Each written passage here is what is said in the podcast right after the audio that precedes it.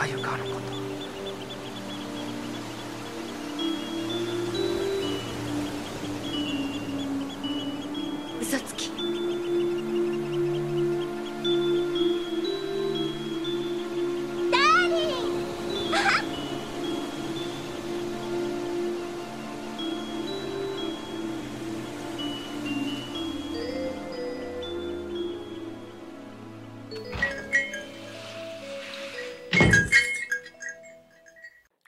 Bonjour et bienvenue dans le premier podcast francophone entièrement consacré à l'univers de Kimagure Ranch Road. Dans ce second numéro hors série, je vous propose de faire une pause dans notre rétrospective habituelle afin de revenir un instant sur les personnages secondaires qui gravitent autour du triangle amoureux. Qu'ils soient discrets ou plus présents, jouent un rôle de modèle ou au contraire de repoussoir moral ces personnages contribuent tous à leur manière à la progression de cette histoire. Attention spoiler, des éléments de la fin de la série risquent d'être ici exposés. Nous allons aussi essayer de vous proposer un format plus compact que le dernier hors-série, mais il est possible que l'objectif des 45 minutes se transforme encore en 3 heures de discussion animée.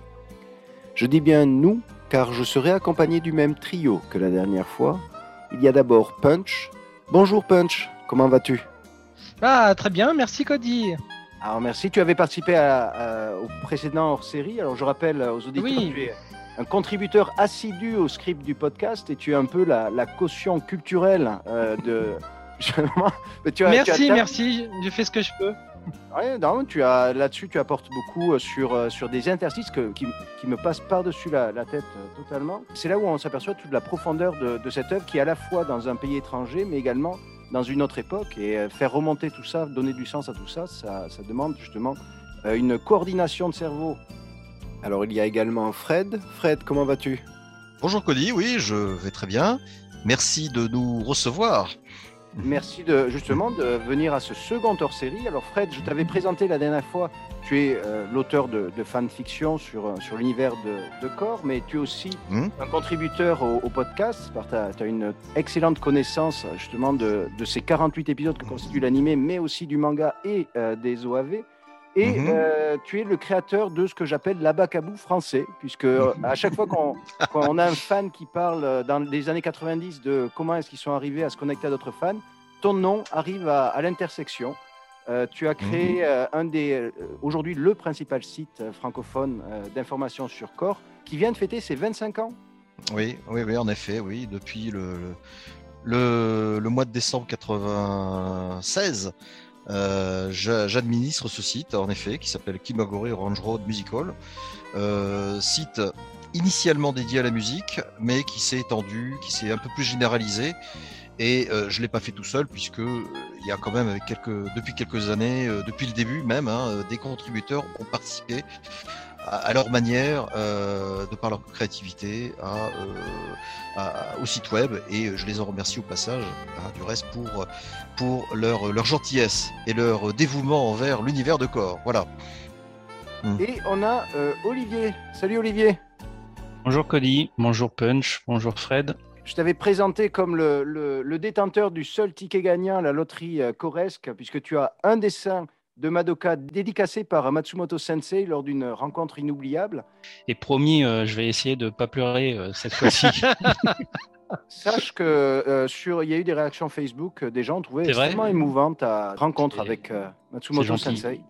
Bah, J'irai lire les. J'avoue que j'ai pas été lire la, la page Facebook du, du podcast, donc euh, j'irai lire les, les commentaires. ouais. C'est en tout cas c'est super euh, sympa de, de laisser des commentaires sur le Mhm. sur le podcast qu'on a réalisé tous les quatre.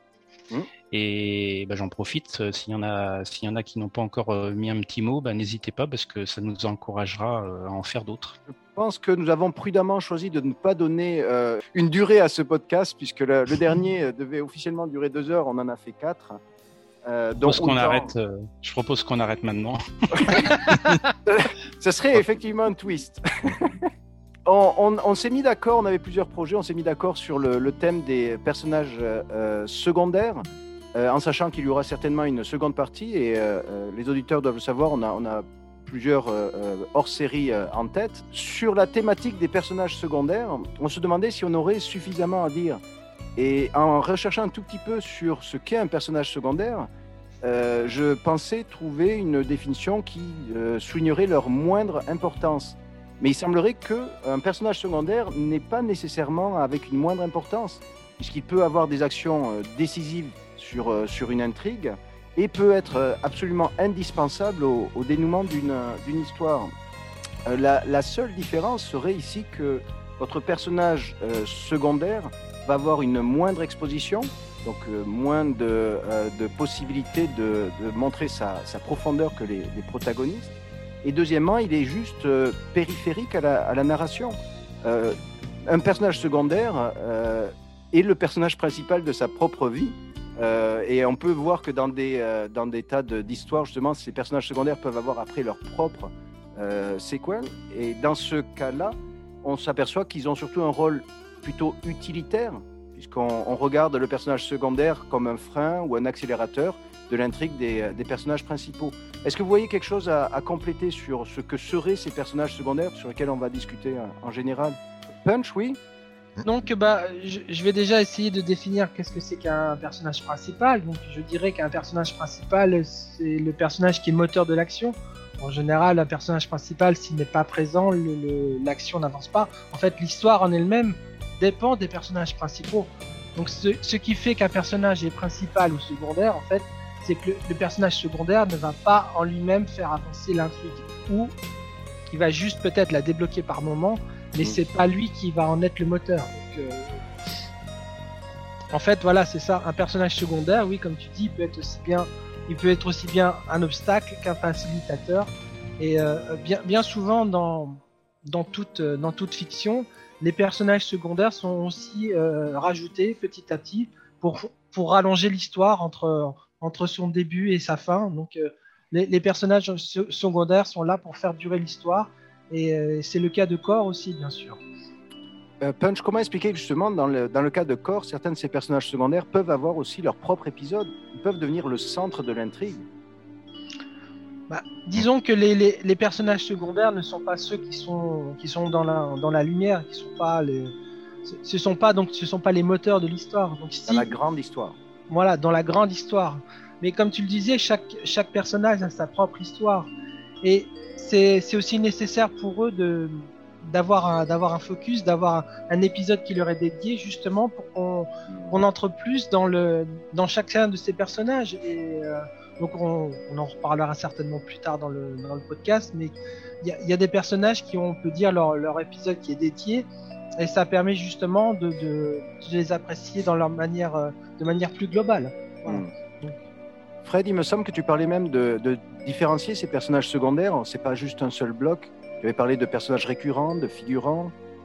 Oui, oui, bah, le, le- le- le cercle, le cercle familial de, de, de Kyosuke euh, est tout à fait euh, typique en fait de, de, de, ce que l'on rencontre dans l'univers de corps. Euh, les sœurs Kasuga, euh, euh, le père euh, Takashi, euh, euh, Master, bon, tous ces personnages dont, dont on va parler, donc ce sont des personnages secondaires très récurrents qui sont là quasiment euh, presque à, chaque épisode.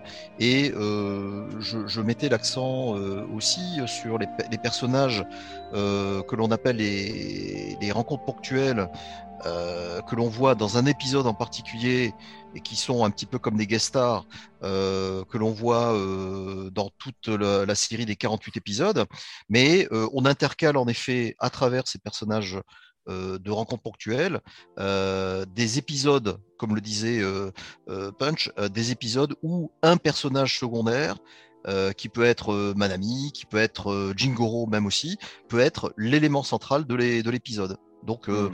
euh, je trouve que effectivement la manière dont les auteurs ont, ont, ont- ont- ont équilibré un petit peu tous ces personnages secondaires et ces personnages de, de, de, de rencontres ponctuelles, pour moi, j'ai trouvé ça très positif dans cette série. Surtout 48 épisodes, il faut effectivement parler de tout le monde, je pense. Effectivement. C'est pour ça qu'on en fera un hors-série en, en- en deux parties pour euh, absorber peut-être d'autres personnages. Olivier, est-ce que tu aurais quelque chose à rajouter sur cette définition générale? Euh, ben, Punch et Fred ont déjà euh, pas mal euh, fait le tour de la question. Euh, après, on peut se demander aussi le, la, si la présence parfois des, des personnages secondaires, les, les, épisodes spéciaux notamment. Si c'est pas euh, non plus pour des raisons de, de, production ou une équipe, par exemple, une, une sous-équipe pourrait un temps euh, faire un épisode euh, consacré à un personnage en particulier pour soulager une équipe principale qui s'occupe de la série. Ça peut être un, un, moyen également de, dans la production de bah, d'avoir un petit peu le, le temps de, de faire d'autres choses et et donc ce, un système en, en parallèle d'épisodes, de, de, production d'épisodes. C'est vrai. Nous, les, les, épisodes, on les voit dans un certain ordre, mais euh, voilà, il y a plusieurs épisodes parfois qui sont produits simultanément. Et euh, bah, c'est également le, la possibilité aussi de, là c'est un peu plus matériel, mais je pense que c'est également euh, le fait de donner plus de plus de rôle aussi aux, aux seiyuu qui font les doublages, avec parfois des possibilités de chansons aussi qui sont interprétées par les différents personnages. Donc c'est vrai qu'encore on a plus des, des chansons euh, pour les personnages principaux comme Kyosuke, Madoka, moins pour les personnages secondaires, mais voilà c'est aussi euh, le personnage secondaire il est aussi là parce que euh, ça amène du, bah, il faut penser aussi à, à tous les doubleurs et, et, chacun doit avoir une part mmh. non négligeable également dans la série. Donc voilà c'est je voulais un peu avoir cette, cette vision aussi du personnage secondaire puisqu'au Japon, contrairement en France où on va entendre des, des, versions françaises où ce sont parfois les mêmes doubleurs qui font plusieurs personnages, euh, bah, au Japon c'est plus rare. Alors ça existe, hein, parce que je crois que notamment Jingoro et le grand-père, ouais. il, il, me semble que c'est le, le, même doubleur de mémoire, mais euh, généralement au Japon on a un personnage, un doubleur, et comme c'est une, une, véritable institution, euh, les seiyuu au Japon, ben c'est voilà le l'épisode secondaire euh, spécial euh, personnage particulier, enfin personnage secondaire, c'est ça fait aussi partie un peu du, du cahier des charges qui est mmh. un peu obligé. Ouais, tu le remets dans ce côté un peu organique justement de la création de l'animé au, au, mmh. au, jour le jour. Punch, tu avais une remarque? Oui, en fait, ce que je voulais dire par rapport à ce que vient de dire Olivier au niveau de la, la culture des seiyuu au Japon. Euh, ce qu'on peut avoir aussi, qui existe au Japon mais qu'on n'a pas chez nous en France, c'est que donc il y a une forme de, de, de starification des, des donc des doubleurs. Et bien souvent, euh, donc on a on a un casting principal qui va jouer les personnages principaux. Donc en, en fait, on peut très bien avoir des, des, très célèbres qui interviennent le temps d'un épisode pour faire un doublage. Et euh, ça, c'est quelque chose. Oui, des caméos, oui, oui des caméos. Donc mmh. on peut on peut justement voilà être surpris par un personnage secondaire qui n'a absolument aucune importance, mais le le téléspectateur japonais qui a l'oreille attentive, il peut reconnaître il peut reconnaître un doubleur très connu et donc c'est l'occasion aussi parfois de, de, de revoir des enfin, de réentendre plutôt des des seiyuu qu'on n'a pas entendu depuis longtemps mmh. dans, dans des petits rôles voilà donc en tant qu'invité voilà. Fred? Euh, oui, je voulais, je voulais rebondir un petit peu sur, euh, sur ce qui a été dit par rapport au, au CIO, puisque euh, je rappelle que euh, cette semaine, nous avons, euh, nous avons fêté le 35e anniversaire de la série TV de, de Core, ah. hein, qui est sorti le premier épisode le, le 6 avril 87, et donc ça fait quand même pas mal de, de, décennies. Et par rapport au CIO, je voulais, on en parlera tout à l'heure quand on abordera les, les, personnages secondaires, les principaux personnages secondaires. Maintenant, il y a tout mmh, oui, il y a plusieurs euh, en parlant des principaux personnages secondaires, je, je signalerai à l'occasion euh, que la plupart d'entre eux sont décédés depuis euh, quelques oh. années maintenant. Et euh, ce sera peut-être l'occasion de, de, de, de, parler de ça. Donc euh, j'ai voilà, je, je tenais à signaler qu'il y a des décès parmi ces personnages-là. Il n'y a pas que euh, effectivement les, les seiyuu principaux, qui est donc qui était Tsuru Hiromi, euh, mmh. qui a doublé la voix de, de, Madoka, qui donc, est décédé depuis 2017. Euh, mais il y a aussi des personnages secondaires, donc des seiyuu de personnages secondaires qui sont décédés. Donc j'en parlerai. Je crois qu'on était tous d'accord sur l'idée que le, le, fait que nous discutions de, de personnages secondaires n'est pas un non-sujet, justement. Hein. Il contribue à, à, à, mettre en valeur les personnages principaux et, et l'intrigue en, en, général. Mmh. Euh, J'avais euh, une dernière remarque. En y repensant un tout petit peu, en me demandant si est-ce que des personnages secondaires sont indispensables à une intrigue? En fait, oui. au sens où ils agissent un peu comme des négatifs de la personnalité des, des personnages principaux. Et ça permet de mettre par leur interaction en, valeur euh, ces personnages principaux. Ce- c'est- donc oui, ils sont absolument plus ou moins indispensables selon on verra euh, le, rang qu'on va leur attribuer dans, l'histoire. Donc je vous propose de commencer par la famille, puisque c'est ce qu'on on décrivait. Un personnage secondaire va graviter autour des personnages principaux, et donc ils ont possiblement un rôle utilitaire, plus ou moins euh, important, mais ils ont toujours une connexion avec ce- ces personnages principaux. Et dans le premier cercle, on a les Kasuga, euh, dont euh, le père, je choisis ici le, père Takashi Kazuga, un, personnage que je qualifierais de plutôt effacé. Est-ce que c'est un personnage qui vous a marqué, euh, ce, personnage du père Punch? Oui, merci. Donc euh, non, non, euh, Takashi, c'est un personnage assez, euh, assez effacé. euh, donc euh, on, on le voit pas, on le voit pas tant que ça finalement dans la série. Il intervient essentiellement dans les scènes, dans les scènes, euh, dans les scènes familiales. Et donc dans, dans la maison des, des, des Kasuga, on le voit plus rarement à l'extérieur. Et donc bien souvent, euh, le, le- ce personnage se fait, se fait malmener par, euh, par essentiellement les jumelles, voilà, qui nous font voir des, des vertes et des pas mieux, si je puis dire. Et euh, donc c'est pas pour rien que la, la, la famille Kasuga a déménagé plusieurs fois. Donc bon, on sait évidemment que c'est essentiellement la faute de Kuromi. Mm. Et donc on pense que effectivement ça doit pas être facile pour euh, pour lui de donc d'élever seul ses, ses trois enfants donc depuis la, la disparition de sa femme.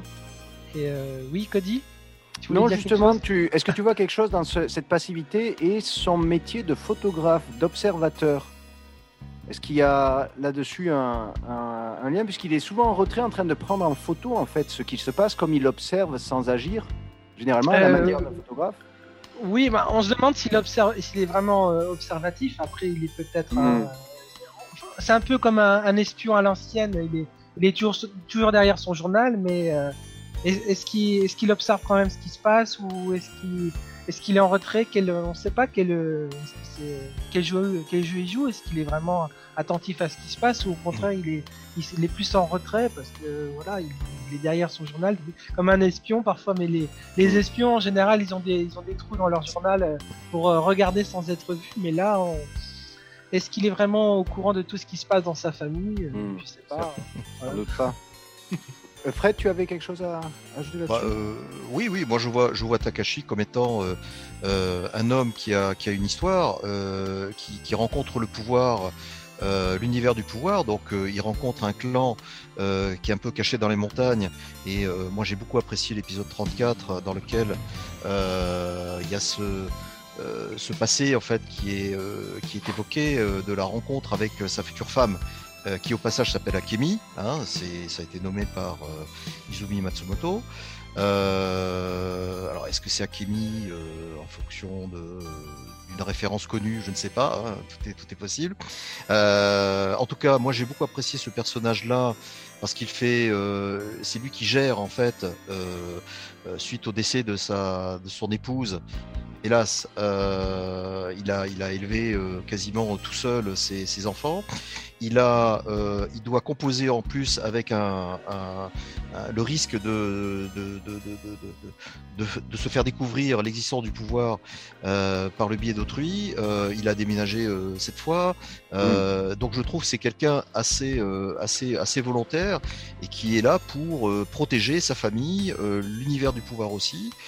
Euh, et je, je dois avouer que ce personnage-là euh, euh, est un personnage secondaire, mais qui euh, est souvent, comme le dit Punch, un peu en retrait. Il est là pour appuyer peut-être euh, une histoire, euh, notamment euh, quand il y a eu la scène, la scène de la séance de photos euh, au bord de la mer. C'est un peu grâce à lui que voilà, euh, on arrive, on arrive à faire en sorte que les personnages principaux puissent se réconcilier ou se, retrouver. Euh, voilà, donc euh, un personnage que j'apprécie beaucoup. Euh, Olivier, une question pour toi. Est-ce que l'histoire en fait de Takashi préfigure pas l'histoire de Kyosuke et Madoka au sens où, dans le cas de Takashi, son voyage dans les montagnes et la découverte de ce clan qu'évoquait Fred, c'est aussi un, triangle relationnel à l'ancienne entre des beaux-parents, Akemi et lui-même. Euh, on a aussi tous les contrastes qu'on retrouve entre Kyosuke et Madoka, entre un urbain qui rencontre euh, quelqu'un de plutôt rural, l'étranger face au clan, quelqu'un qui a le pouvoir contre quelqu'un qui ne l'a pas. est-ce que tu vois une, sorte de préfiguration de ce qu'est Core dans l'histoire de Takashi? Hmm. Euh, Takashi, oui, Takashi et Akemi, c'est un petit peu le. Ça se reproduit un petit peu avec Madoka et Kyosuke, parce que qu'est-ce que c'est à chaque fois? C'est la rencontre d'un couple euh, hétérogène, en fait, entre euh, une personne qui a des pouvoirs, donc euh, soit Akemi, soit, euh, Kyosuke, et la personne de, sexe opposé à chaque fois qui, elle, est une personne un peu plus lambda, qui, qui est sans pouvoir. Euh, sauf que le, le- le- la différence entre pouvoir et, et pas pouvoir euh, est- au, niveau du, au niveau du genre euh, est, est inversée. Mais sinon, Mhm. on, va, on va retrouver effectivement un petit peu le, même principe. Et euh, moi, Takashi, je le vois aussi un petit peu, euh, comme on le disait la dernière fois dans le, dans le précédent euh, podcast HS, euh, bah, toutes les fins des épisodes se terminent par une photo. Et euh, on pourrait aussi imaginer, là je disais la dernière fois qu'on avait un peu l'impression que euh, Kyosuke euh, racontait son, adolescence en fait euh, dans le passé. Euh, mais on pourrait aussi imaginer que c'est bah, que c'est le personnage de Takashi qui, euh, photographe, euh, prend aussi les photos de, bah, de, bah, de ses enfants et, et de, tous, de tous ces personnages qui gravitent autour de ses enfants et qui racontent un petit peu leur, euh, leur, leur histoire d'adolescence. Takashi, je le vois un petit peu comme un modèle en fait pour Kyosuke.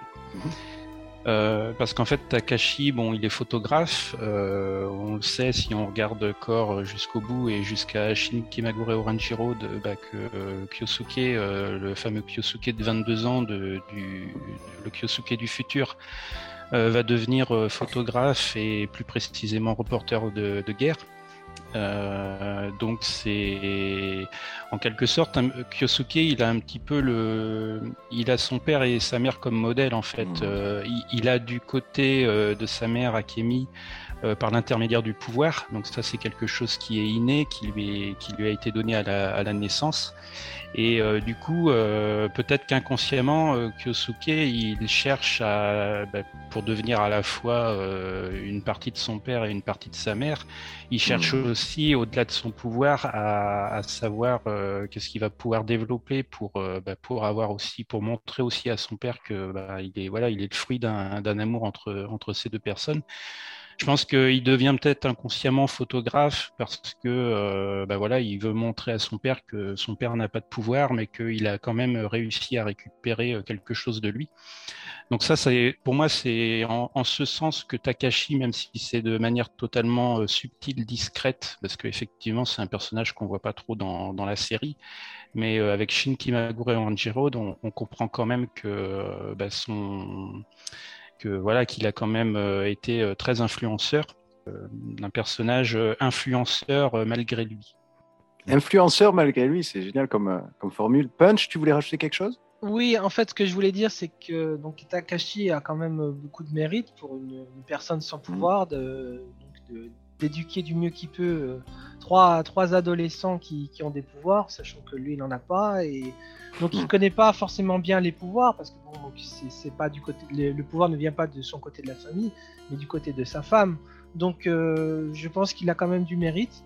Et aussi, donc, pour euh, revenir au fameux épisode euh, donc, de, de la rencontre avec Akemi, sa femme, on peut dire que à cette époque-là, euh, Takashi, donc c'est un homme ordinaire, et donc il a dû, il a dû vraiment faire preuve d'une grande force de caractère, d'un grand courage, pour donc à la fois, à la fois impressionner euh, Akemi, mais aussi bien sûr les, les, les parents d'Akemi. Et donc Mm. il a, il a aussi, euh, il a aussi subi une épreuve physique euh, quasiment impossible. Donc en fait, escalader la montagne, c'était vraiment une mission impossible. Pour amener du- des glaçons De- au grand-père pour mettre dans ça, son whisky. oui. De la glace. De la glace. donc en fait, voilà, donc il a, il a accepté une épreuve impossible par amour, sachant Hmm. qu'il avait très peu de chances de réussir. Et euh, donc non seulement, non seulement c'est, on comprend que c'est Akemi qui l'a aidé finalement à faire Ouais. cette épreuve, mais en même temps aussi les, les, les, les grands-parents ont bien, par la force des choses, ils ont, ils ont fini par reconnaître en fait la, la valeur de Takashi. Et quelque part, euh, tout au long de la série, Takashi peut passer pour un, pour un faible. Et quand justement on connaît euh, cette anecdote, on, on arrive à le mieux le, le, le replacer à sa juste valeur. Voilà, c'est ça que je voulais dire. Absolument.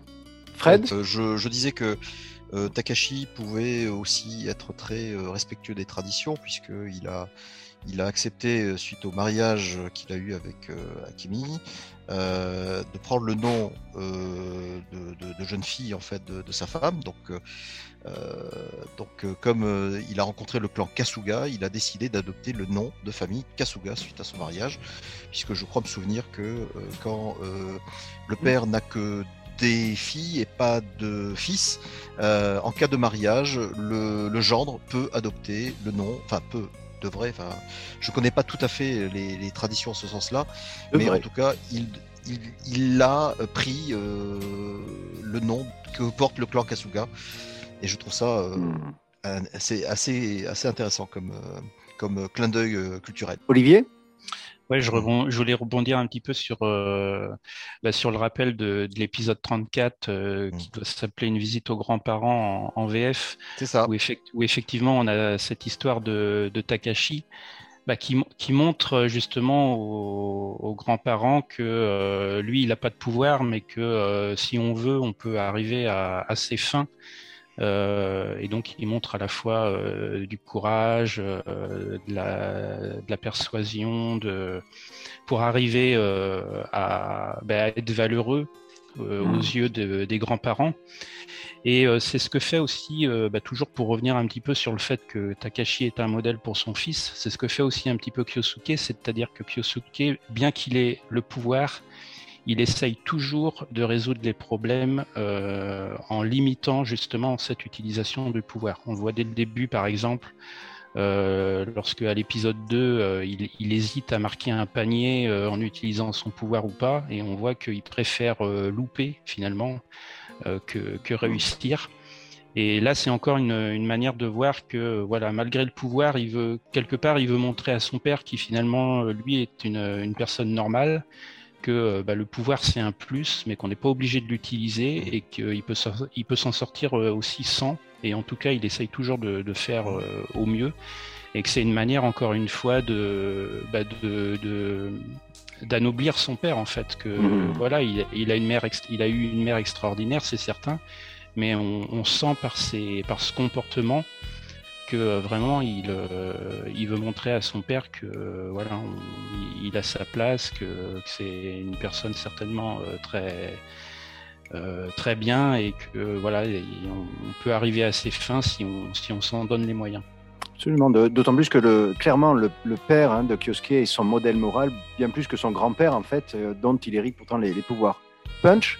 Oui, non, ce que je voulais dire par rapport à ce que disait Olivier, qui était très juste, c'est que on peut déduire que les, les, valeurs morales de Kyosuke lui viennent de son père.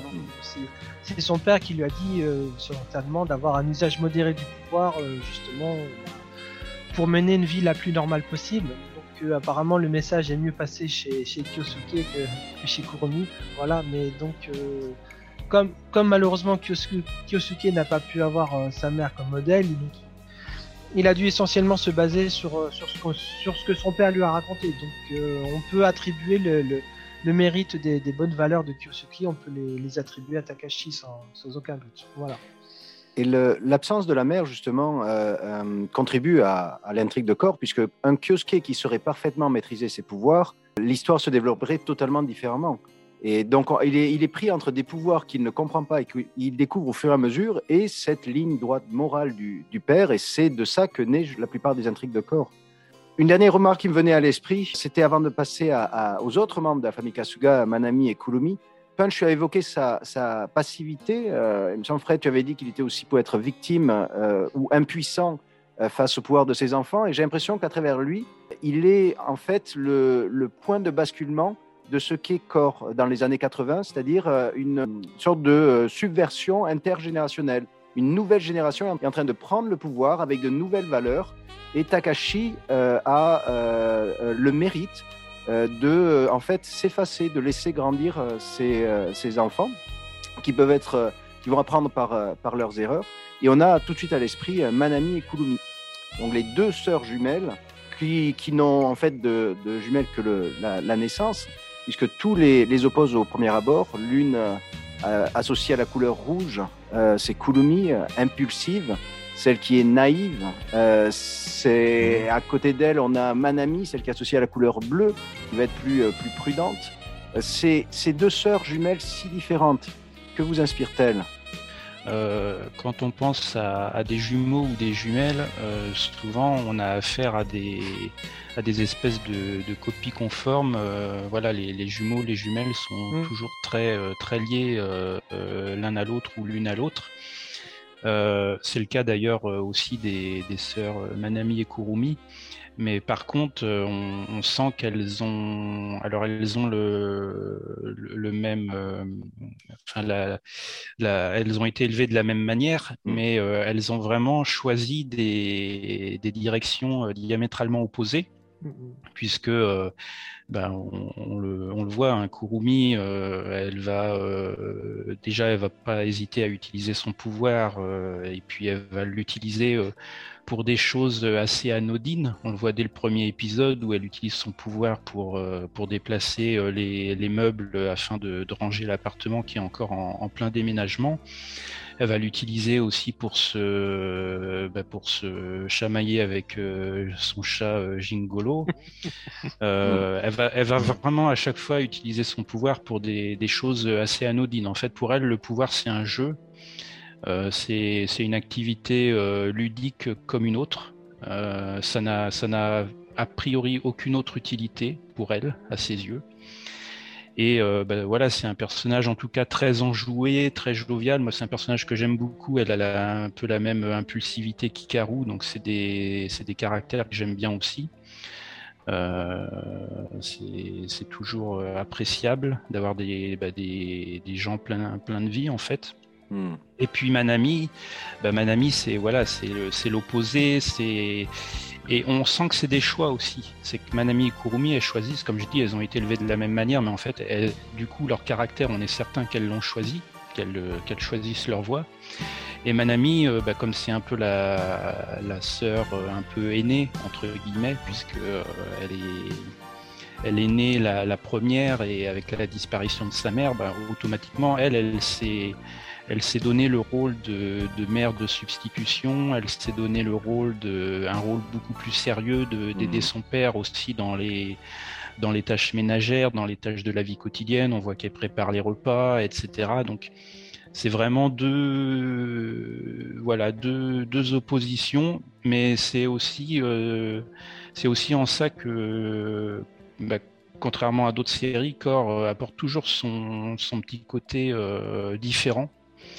Euh, parce que voilà, on- dans, un, dans un animé ou, ou autre chose de, de très classique, euh, les jumeaux ou les jumelles seraient certainement très ressemblants. Et là, euh, ben, dans Core, c'est c'est la particularité, c'est toujours, euh, il y a ce côté différence, hein, il y a la différence avec les pouvoirs, il y a la différence, euh, c'est, on, on peut parler aussi d'A- d'Akane, hein, qui est un personnage dont la, la sexualité est ambiguë, donc il y a toujours des, des différences d'encore et, et c'en est une. C'est, Ouais. on va introduire des, on va introduire des jumelles dans, dans la série, mais euh, on va faire, on va tout faire pour que ce soit euh, deux personnages diamétralement opposés.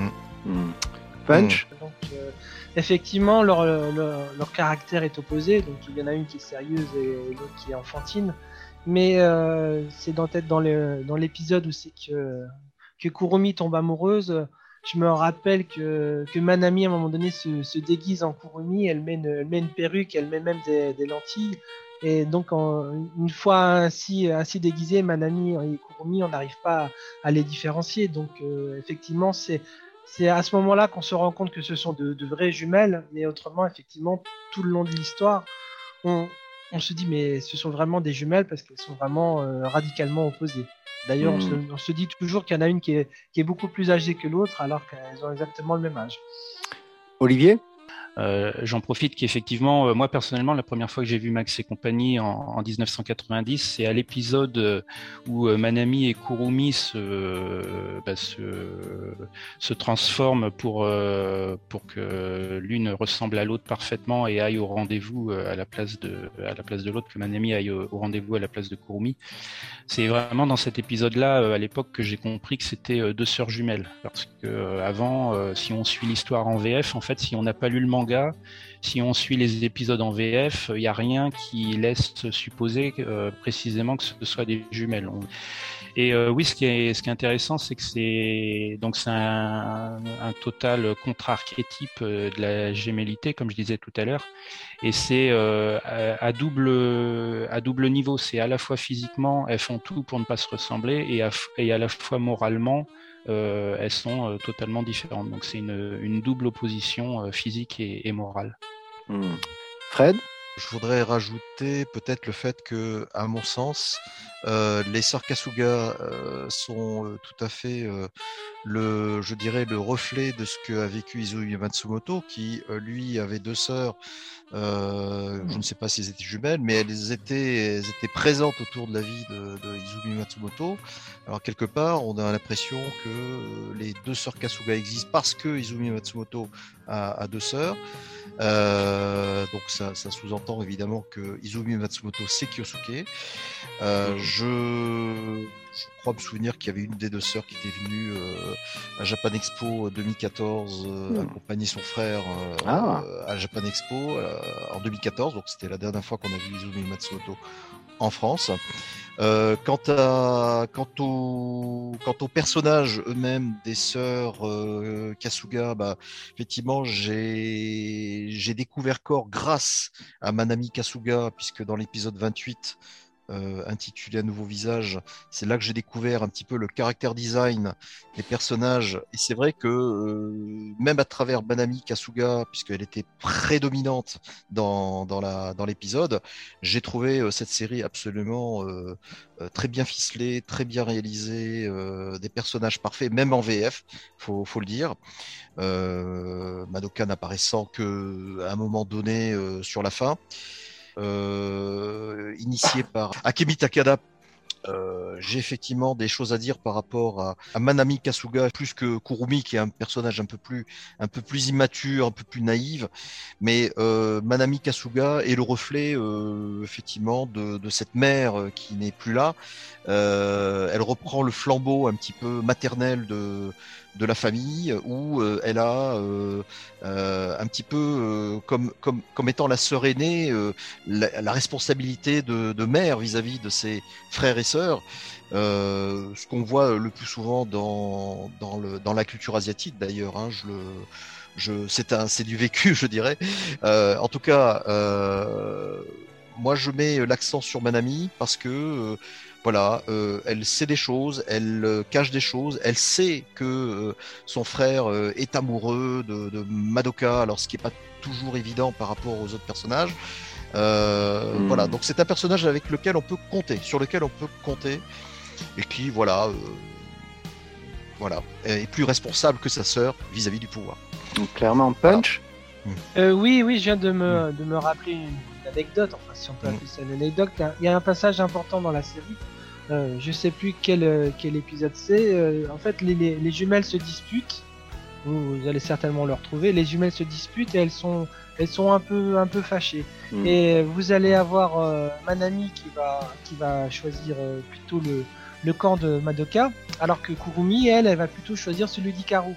Donc on va, on voit un petit peu aussi dans, dans, dans cet épisode-là je sais plus lequel c'est, vous allez le retrouver certainement mieux que moi, mais on, on voit justement la, la, la, la, la, différence de perception de, de, de, chacune d'entre elles. On voit que, que Manami euh, s'intéresse plutôt donc, le, aux personnages tels qu'ils sont et pas à leur apparence, alors que hmm. Kurumi va, va juste euh, tout simplement euh, bondir sur le, sur le personnage d'Ikaru qui est beaucoup plus spontané, beaucoup plus, beaucoup plus jovial, mais qui en fin de compte n'a a, moins de substance. Voilà. Hmm. Olivier?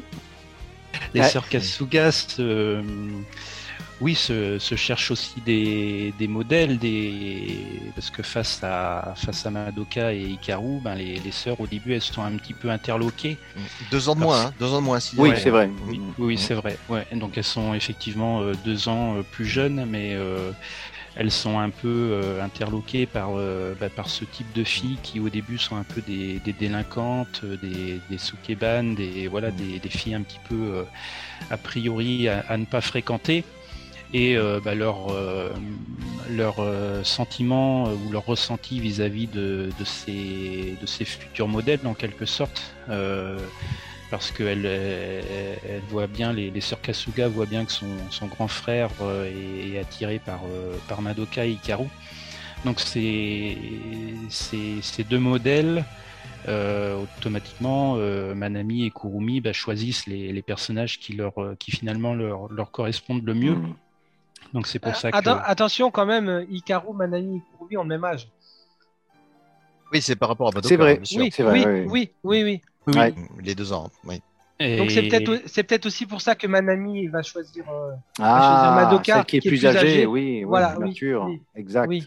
Bien vu. Que- Et euh, bah, donc Fred a parlé euh, de, de l'épisode 28, euh, un visage nouveau, parce qu'effectivement, c'est comme il le disait, c'est avec cet épisode qu'il avait découvert la série et surtout il, m'avait ou il nous avait raconté euh, une fois que non seulement il avait découvert la série avec cet épisode, mais il était resté surtout. euh, sur la série grâce à cet épisode parce qu'il avait estimé que c'était euh, contrairement à beaucoup d'autres dessins animés de son époque euh, quand il était tombé sur euh, cet épisode, c'est bien, c'est que je raconte la- l'anecdote à, la- à la place de Fred.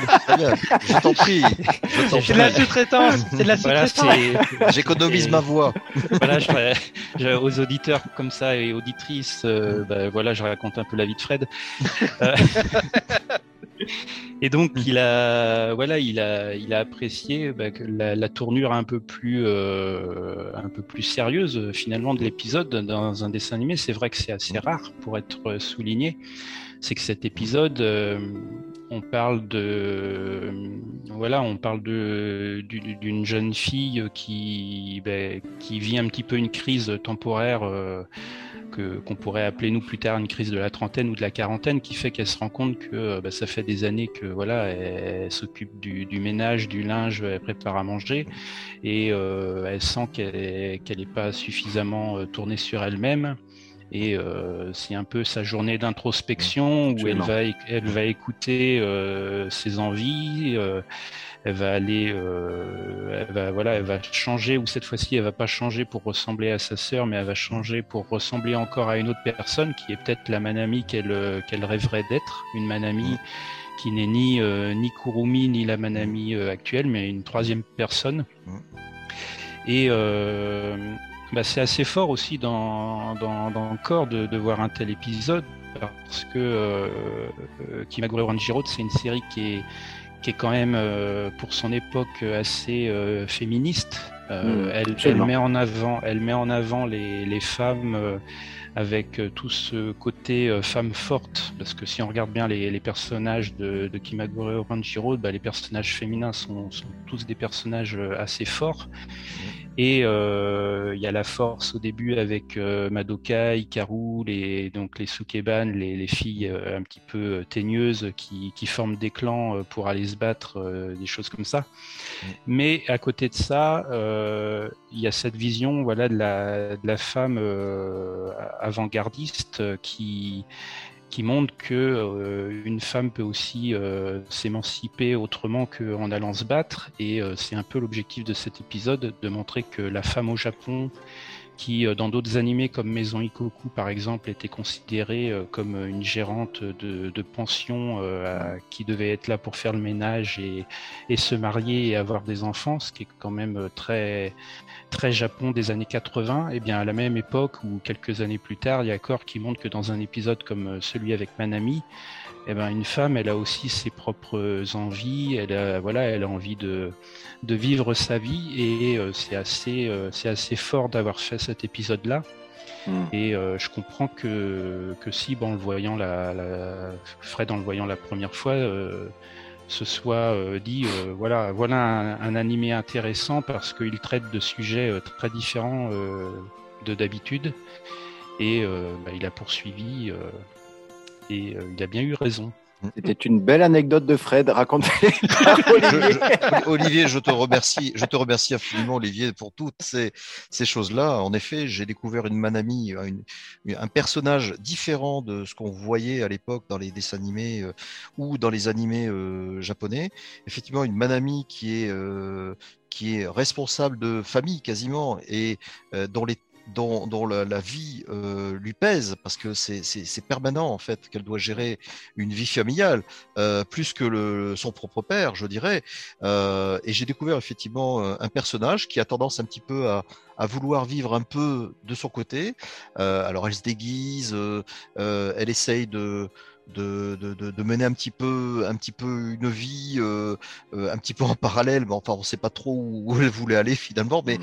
en tout cas, euh, au final, moi j'ai apprécié surtout dans l'épisode 28 le fait que effectivement son frère, ayant compris euh, ce que ressentait sa sœur au niveau de la vie qui lui pèse à travers toutes les toutes les responsabilités qu'elle a, eh bien, euh, bah, il s'y met, c'est-à-dire que il, il aide sa sœur au final, et je trouve ça très bien cette euh, cette, euh, cette manière de, de, construire cet épisode-là.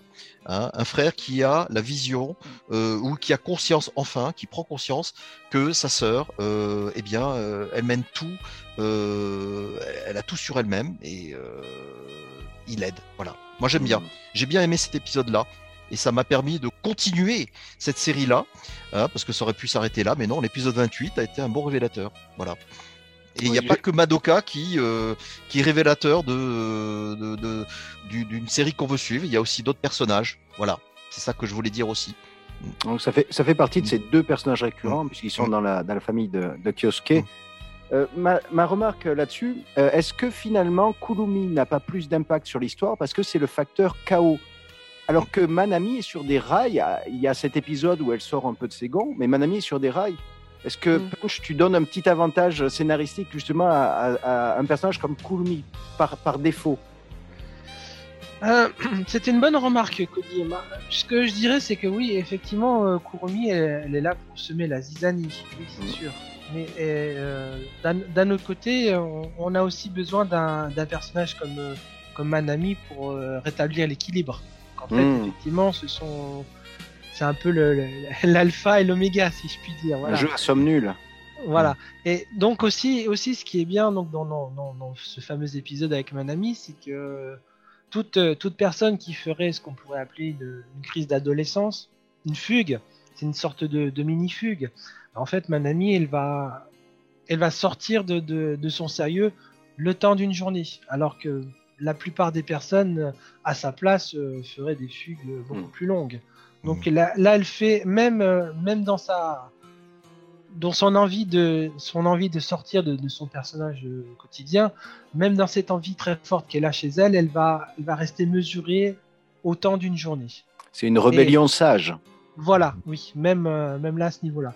Donc après Kurumi, oui, je pense que ça, elle, elle fait partie des personnages, on va dire, qui qui mettent de l'ambiance, un peu comme Jingoro. Ce sont des personnages qui sont là pour rajouter une touche comique. Kurumi est aussi source de source euh, bien souvent de quiproquos. C'est elle qui va qui va déformer les propos, les, les situations, et c'est elle aussi qui va qui va provoquer parfois des, des drames. Et c'est et Jamais de façon malveillante.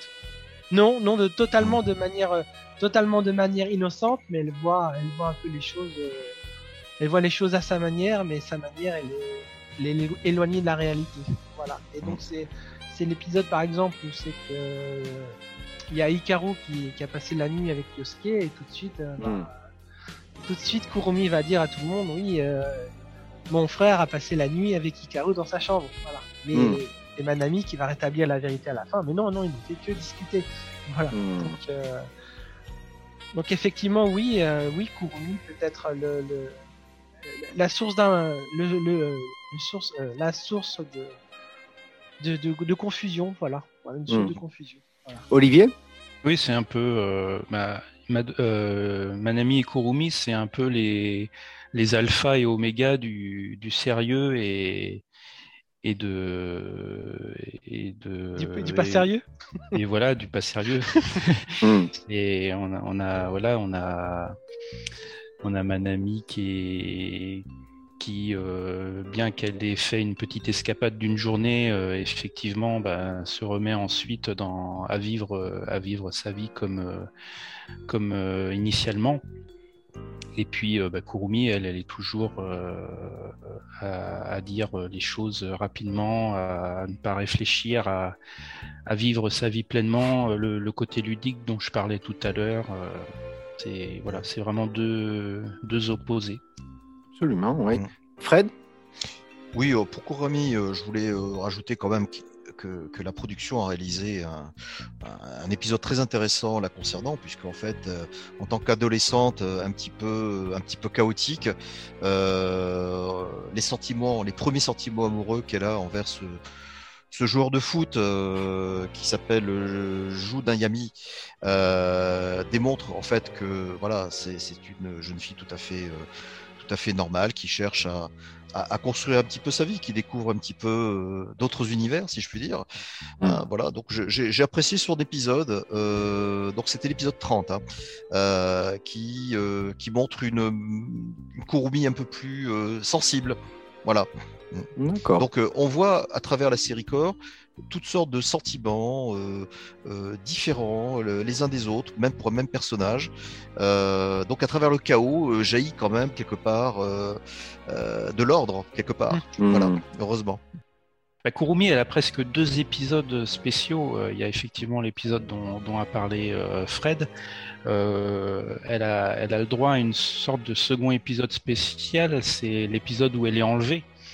Alors même si on va avoir euh, bah là un, un autre personnage qui est le grand frère de Komatsu Seiji, euh, et où euh, Kurumi bah, apparaît beaucoup moins puisque tout le monde la recherche, mais justement c'est assez amusant de voir que bien qu'elle soit quasi invisible dans, dans l'épisode, elle est, elle est quand même le centre de cet épisode, c'est l'enlèvement de, de Kurumi, voilà, où est-elle, que lui est-elle, que lui est-il arrivé Mm. Et voilà, elle a, elle a, elle a deux épisodes spéciaux entre guillemets euh, dans, dans l'univers, donc elle a, elle a une place qui est quand même bien, bien représentée pour son, pour son personnage. L'épisode 9. Mm. Exact. Mm. Euh, un mot conclusif sur euh, Manami et Kurumi. Alors, les Manu et Fanny dans la version française, j'aimais beaucoup les, les choix. Manu de Manuela, dans le- je crois que c'était le, le nom du personnage en Italie euh, pour la série. Et euh, Fanny a été cré- une création française? Puisque je ne me souviens plus son nom dans la version euh, italienne. Et je me demande si c'est pas Fanny aussi dans ce cas-là. Ah, d'accord. Ouais. J'étais très attaché au nom Manuela et que oui. J'avais découvert leur nom dans la VO euh, assez tardivement. Mm. Euh, très bien, on va continuer sur les familles. On va descendre dans cette échelle euh, familiale avec des personnages moins présents, mais qui ont leur rôle dans, euh, dans l'histoire. Euh, Punch On, on a oublié quelque chose à propos des jumelles, Oui. c'est qu'elles Ah. ont, elles ont quand même une chanson à elles. Ah oui, alors j'en ai Ah entendu oui, parler, oui. oui. Je Mm. ne crois pas l'avoir vu. Mm. Tu peux nous en dire plus, Punch? Euh, oui, c'est une chanson, c'est que les, les seiyuu jouent en, en duo. je- Comment ça Mhm. s'appelle déjà? Euh, Yasashi euh, Jalousie, c'est ça Ah oui. Oui, voilà. voilà. Oui. Mhm. Donc Très oui, parce qu'on chanson. par- on parlait des seiyuu tout à l'heure, effectivement, elles ont une chanson à elles. Tendre jalousie, oui. Mm. Tendre jalousie, d'accord. Heureusement Euh, que je les ai repris. Oui. C'est une chanson très, euh, très rythmée et, et où on, on pourrait imaginer que Manami se rapproche un petit peu plus du caractère de Kurumi. C'est, on entend deux, deux voix visiblement euh, très enjouées, euh, Oui. moins, un côté moins sérieux euh, pour Manami. Du coup. Écoutez, c'est tellement. En fait, ce que je vais faire, c'est qu'elle sera insérée euh, pour nos Ah bah auditeurs dans le hors Ah bah, Très bien, euh, bonne initiative. Et voici donc Yasashi Jalousie.「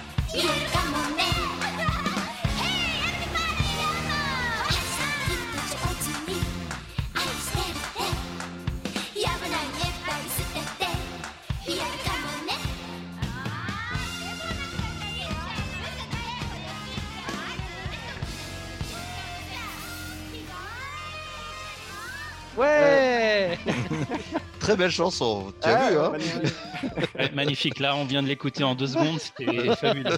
Euh, bah, excellente, euh, excellente remarque de, de mon ami Punch là qui, qui, Ah, qui, qui rappelait effectivement la, la chanson euh, donc euh, chantée par les, par les Seiyu. Et du coup, bah, ça m'a, ça me fait rebondir sur un- une autre chose, c'est que Manami et Kurumi, elles ont aussi une chanson euh, en tant que personnage euh, dans la, dans l'animé. C'est dans le fameux épisode euh, Top Gun, euh, l'épisode Ah, oui. qui, est, qui est consacré à une sorte de parodie de, de Godzilla avec euh, Jingoro, donc qui joue le rôle de, bah, de Gojira. Hmm. Et euh, Le kaiju. Ouais, Super donc faut savoir que, faut savoir que dans- d'ailleurs dans cet épisode là, si on fait un petit aparté sur la musique, on entend des BGM qui ne sont pas euh, de corps, hein, mais qui sont euh, les BGM du, du premier Godzilla euh, japonais. Donc il y a quelques quelques morceaux qui ont été repris et euh, on voit euh, à la fin euh, les bah, les sœurs jumelles, là, Manami et Kurumi, qui sont sur le, le dos de, de Jingoro et qui, qui font une petite chanson. Hmm. Et là, c'est un clin d'œil euh, pour les curieux. Vous pourrez regarder, c'est Godzilla versus Mothra. Donc, je crois que c'est le quatrième Godzilla. Euh, et si vous regardez ce, film euh, japonais des années euh, du milieu des années 60, euh, bah, vous, trouverez deux, jumelles d'une île lointaine qui sont un petit peu les, protectrices de, Mothra et qui est le, monstre contre lequel bah, se bat euh, Gojira dans Gojira 4. Et on entend donc à la fin une chanson a cappella de, ces, de ces deux sortes de prêtresses. Et c'est un clin d'œil euh, qui est repris donc dans, dans Kimagure Oranjiro dans cet épisode euh, 40 Hmm. avec euh, Manami et, et Kurumi. Et ce sont bien les deux Seiyu qui chantent, tu disais. Hein? Alors je sais pas dans euh, la, la chanson dont parlait euh, Punch, c'est effectivement euh, les, les seiyuu des de Manami Kurumi. Dans l'épisode, je ne sais pas, mais je pense que oui, puisque c'est, ce sont juste, euh, c'est pas véritablement une chanson qui dure très longtemps. hein, ce sont quelques paroles a cappella euh, chantées, donc c'est, c'est pas très très long. Mais je pense que oui, il n'y a pas de raison que ce soit pas les seiyuu qui qui, qui le fassent. Mais en tout cas, voilà, c'est, c'est une utilisation de la gémelléité euh, en clin d'œil à, à un film Ouais, bah, génial. que les Japonais vont reconnaître immédiatement, alors que nous, autant on reconnaît Gojira avec Jingoro, euh, on, on reconnaît éventuellement les, les BGM, autant ce petit clin d'œil-là, il est beaucoup plus discret. Donc je vous dis, c'est le Gojira versus Mothra japonais. Si vous voulez voir le film, euh, et vous verrez les, les deux jumelles euh, protectrices euh, de l'île. Ah, il, vous faut, il nous faut un punch et un Olivier pour nous, pour nous l'apprendre. J'avais jamais remarqué. Fred, Mais vas-y. je disais tout à l'heure que effectivement euh, les personnages secondaires ont eu des, des seiyuu et la plupart euh, sont, décédés. Je voulais signaler puisqu'on a quasiment fini euh, de parler de Fanny, euh, c'est-à-dire donc de Kurumi Kasuga et de, de Joël, Joël qui est le, nom français de, Takashi Kasuga. Donc le seiyuu de, qui, a donc doublé Takashi donc est décédé en, en 95. Donc il s'appelait Keito Tomiyama. Et euh, nous avons euh, Fanny, donc Kurumi Kasuga, euh, qui a été interprétée par Shioko Honda, est décédée euh, en 2013. Donc euh, deux seiyuu ont disparu de- du casting de corps. Euh, voilà, c'est ce que je voulais annoncer. Olivier? Euh, bah, du coup, oui, je voulais préciser que, comme on en parlait, on parlait des, des différents seiyuu, que c'était euh, Tomizawa Michi qui était la, la voix de Manami. Comme ça, on aura, Ouais. on aura donné euh, honneur à, à tous les seiyuu dont on a parlé pour Mm. l'instant, les personnages Merci pour dont eux. on a parlé. Voilà. Ouais, c'est super. Euh, je pense qu'on a bien fait le tour sur Manami et, et, et Kurumi, euh, sur ces deux personnages secondaires. Alors, ce que je vous propose, c'est de passer, euh, je pense sans doute plus rapidement, sur euh, ce qu'on descend dans cette échelle, donc des, des personnages secondaires récurrents ou euh, des, Mhm. juste des figurants. On arrive aux familles de Madoka et, et de Hikaru. Euh, Mhm. La famille de Madoka, Fred, qu'est-ce que tu pourrais nous en dire? La famille de Madoka, euh, oui, euh, bah, nous avons donc une sœur euh, aînée qui a 8 ans de plus que, que Madoka, qui s'est mariée d'ailleurs pendant la, la première partie de la série télé. Nous retrouvons cette sœur dont on ne connaîtra jamais euh, le, le prénom, à moins, à moins qu'il y ait une surprise euh, de dernière minute. Mais euh, je dirais que j'ai apprécié le moment où euh, cette sœur, que l'on voit d'ailleurs dans le, le film, le premier film de corps, Absolument. avec son mari euh, en train de, de déménager des cartons. Bon, Enfin, c'est pas le plus important, mais moi j'ai trouvé que dans, les deux derniers épisodes de la série, euh, elle apparaît, si tu veux, comme étant euh, euh, de même âge que Madoka. Euh, et euh, Kyosuke, effectivement, euh, la prend pour Madoka. Mm. Et c'est là que on s'aperçoit que il a voyagé dans le temps, puisque c'est sa sœur aînée euh, et non pas Madoka qui le, qui, euh, qui le voyait. Ah, bien vu, Voilà. bien vu. Donc moi j'ai j'ai- j'ai bien apprécié, mais il n'y a pas d'autres éléments particuliers. hein. Euh, je ne sais pas si elle a eu de grande influence dans la, dans la vie de Madoka ou dans la décision de prendre, euh, de faire des voyages aux États-Unis comme on a pu le voir dans l'épisode 12. Euh, En voilà. fait, je dirais, si, si elle avait une grande influence, euh, Madoka n'aurait pas glissé euh, si précocement vers le monde de la nuit. En fait, j'ai l'impression qu'elle brillait plus par son absence euh, durant cette Mm. enfance et cette adolescence. Et pourtant c'est les parents qui étaient absents. La sœur elle était là dans la Alors, maison par- oui, absorbée par ses Mm. études ou par son travail, ou par son fiancé. ou par son fiancé, absolument. oui. Euh, Voilà. En, en complément, moi, j'avais, euh, j'avais pas remarqué sur euh, lors de la première lecture de, euh, du manga ou euh, de l'animé, j'avais pas remarqué le, contraste social. Madoka vit dans une énorme maison, Kyosuke dans un appartement. Les parents sont de Madoka à, à l'international, les parents de, de Kyosuke ou le père de Kyosuke appartient manifestement à une classe moyenne, il ne, se- qu'au Japon. C'est un contraste de, de plus entre les, les deux personnages. Non, c'est vrai qu'on le, on le, re- on le ressent pas forcément, euh, bah, surtout quand on est quand on est plus jeune et, et qu'on voit le dessin animé euh, pour la première fois. Effectivement, euh, la, la résidence de, bah, de Madoka, quand on quand on voit notamment Kyosuke qui, qui essaye de s'en approcher pour pour savoir un petit peu dans l'épisode Les Potins, euh, pour en apprendre un petit peu plus euh, sur Madoka, bah, il, il va il va commencer à la pister à partir de, de sa résidence. Donc on, on voit que c'est effectivement une, une belle propriété. Et puis dans dans d'autres épisodes ou plus tard euh, dans l'intrigue, on, on comprend aussi que les, violo- les, les parents de, de Madoka sont des violonistes réputés. Donc euh, on peut penser euh, que effectivement c'est une, une famille en tout cas euh, plus aisée que que celle des, des Kasuga, mais les, bah, le père Takashi, il est aussi euh, photographe euh, paysagiste. Euh, Mm. C'est pas forcément euh, un métier qui, euh, qui, pour lequel on gagne beaucoup d'argent. C'est, on, on peut comprendre par photographe paysagiste qu'il travaille sous forme de freelance, euh, donc qu'il n'est pas forcément payé euh, de manière euh, de manière, comment dire, régulière, mais euh, petit à petit. Et en plus, il a finalement euh, trois enfants à sa charge. Ouais. Donc, euh, ça peut expliquer, sans être forcément d'un milieu social très différent, que, en tout cas, le, leur logement soit, soit beaucoup plus petit que, que la résidence de Madoka. Alors, je disais classe moyenne puisque l'argent n'est jamais spécialement évoqué euh, au sein de la famille Kazuga, donc on peut supposer qu'ils vivent confortablement. Punch? Oui, en fait, le- cette différence sociale, c'est un sujet que j'ai essayé d'aborder à plusieurs, à plusieurs moments, euh, que ce soit sur le forum ou euh, à travers ton podcast, Cody. Et à chaque fois, on m'a dit non, on ne parle pas de classe sociale maintenant, on parle pas de, il n'y a pas d'argent dans le corps, il n'y a pas d'histoire d'argent dans le corps. Ce qui est vrai. Ce qui Donc, est... Quel- quelque part, c'est vrai que pour euh, un téléspectateur lambda, euh, quel que soit son âge, en fait, c'est quelque chose auquel on passe, euh, on passe un petit peu à côté. Et quand on y réfléchit bien, ne, serait-ce le fait que, Takashi est une voiture, ça, prouve déjà qu'il a, il a déjà un, revenu assez important parce que les, les possesseurs de voitures au Japon sont assez peu nombreux, il faut le, il faut le dire.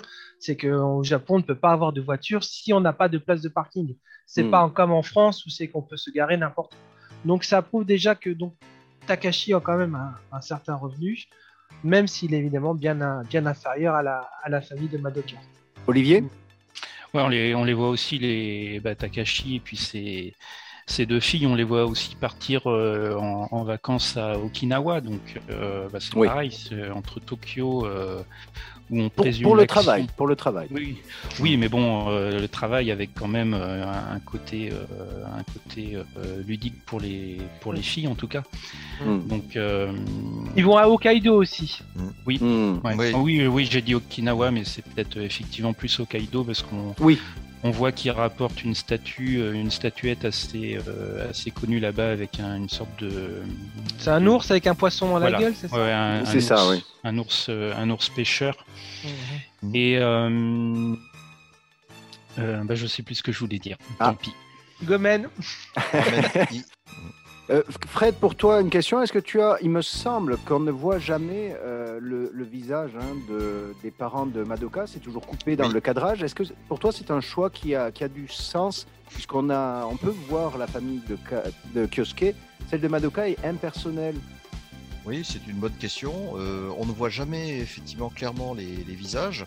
Euh, à tel point, je me souviens, dans, un des, dans une des OAV, il y avait, euh, euh, il y avait une question qui s'était posée à un moment donné de la part des compères, Ata et Komatsu. Est-ce que le père de Madoka, il est, euh, il est japonais? Il s'est il Mm. s'est posé un peu la question.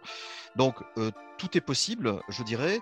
Euh, mais attention, n'oublions pas que malgré tout, les parents de Madoka sont vus un peu plus clairement dans le roman de Shinkor, où il y a une illustration de la part euh, d'Izumi Matsumoto, je crois, où on voit effectivement le père sur le bateau euh, quand ils sont aux États-Unis là tous. Euh, voilà, mais je, je mets ça de côté. Euh, je trouve intéressant effectivement qu'on ne montre pas trop. D'ailleurs, la sœur, la sœur de Madoka n'est pas vue clairement non plus. Son, son euh, à part peut-être sur une photo, entrevue sur une photo de mariage, mais très rapidement. Mais autrement, dans la vie réelle, on ne voit pas la sœur clairement. Euh, on ne voit pas les parents non plus, on entend des voix off, euh, c'est tout ce qu'on entend. Quel Voilà. est le but, selon toi, justement, de d'effacer, euh, de, de désincarner la famille de Madoka? Difficile à dire. Punch et Olivier, on Punch a peut-être une idée. Moi, moi, moi, je dirais en fait que c'est c'est justement pour montrer le, son isolement, euh, l'isolement entre Madoka et sa famille. Le Ah, fait que le fait qu'on ne voit pas les parents de Madoka, bien ça vu. prouve effectivement le- le- la distance qu'il y a entre eux. Et, et bien souvent, on dit euh, loin des yeux, loin du cœur. Donc peut-être que quelque part aussi, euh, Madoka, à force d'être éloignée de ses parents, peut-être les, les oublie. Peut-être qu'elle Hmm.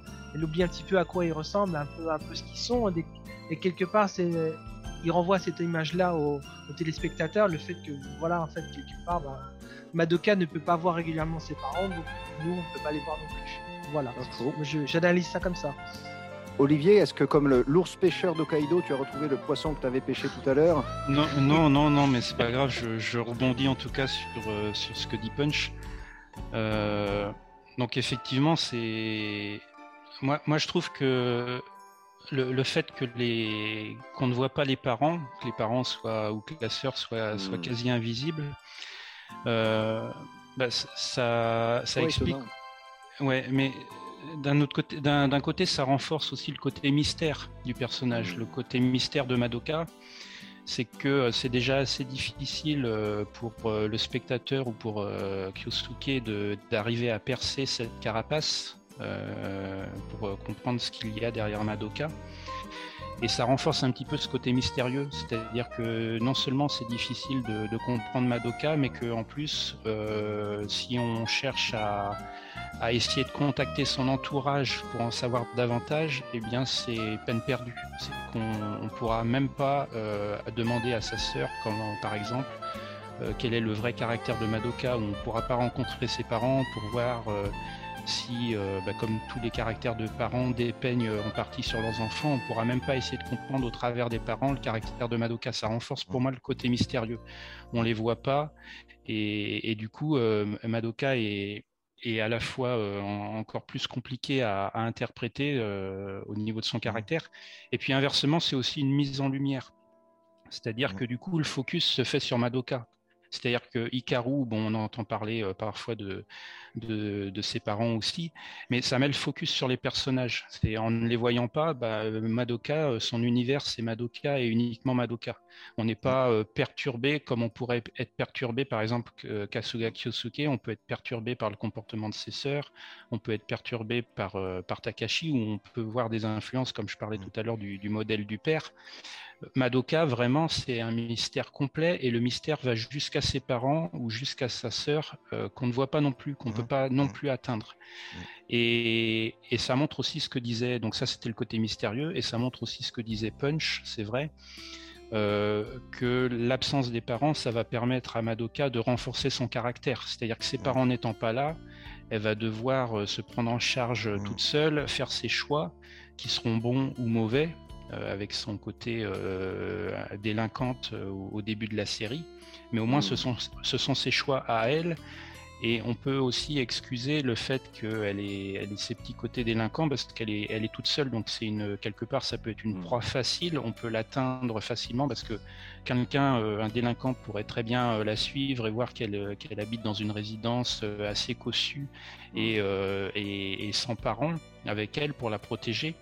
Et elle, elle doit se, elle doit se faire une, euh, elle doit se faire une, un caractère, elle doit se forger un caractère pour, euh, pour se défendre, pour, euh, pour exister, pour, voilà, pour, pour fabriquer sa, sa personnalité. Et en ce sens, pour moi, en fait, c'est là un petit peu le paradoxe, c'est que l'absence des parents ou le fait qu'on les voit très peu, c'est inversement indispensable. Oui. Il, faut qu'on ne, les voit pas, parce que c'est ce qui renforce à la fois ce côté mystérieux du personnage et ce côté, euh, voilà, se, se forger une personnalité euh, par soi-même. Parce qu'on évoquait le rôle utilitaire des parents, même par leur absence. Fred?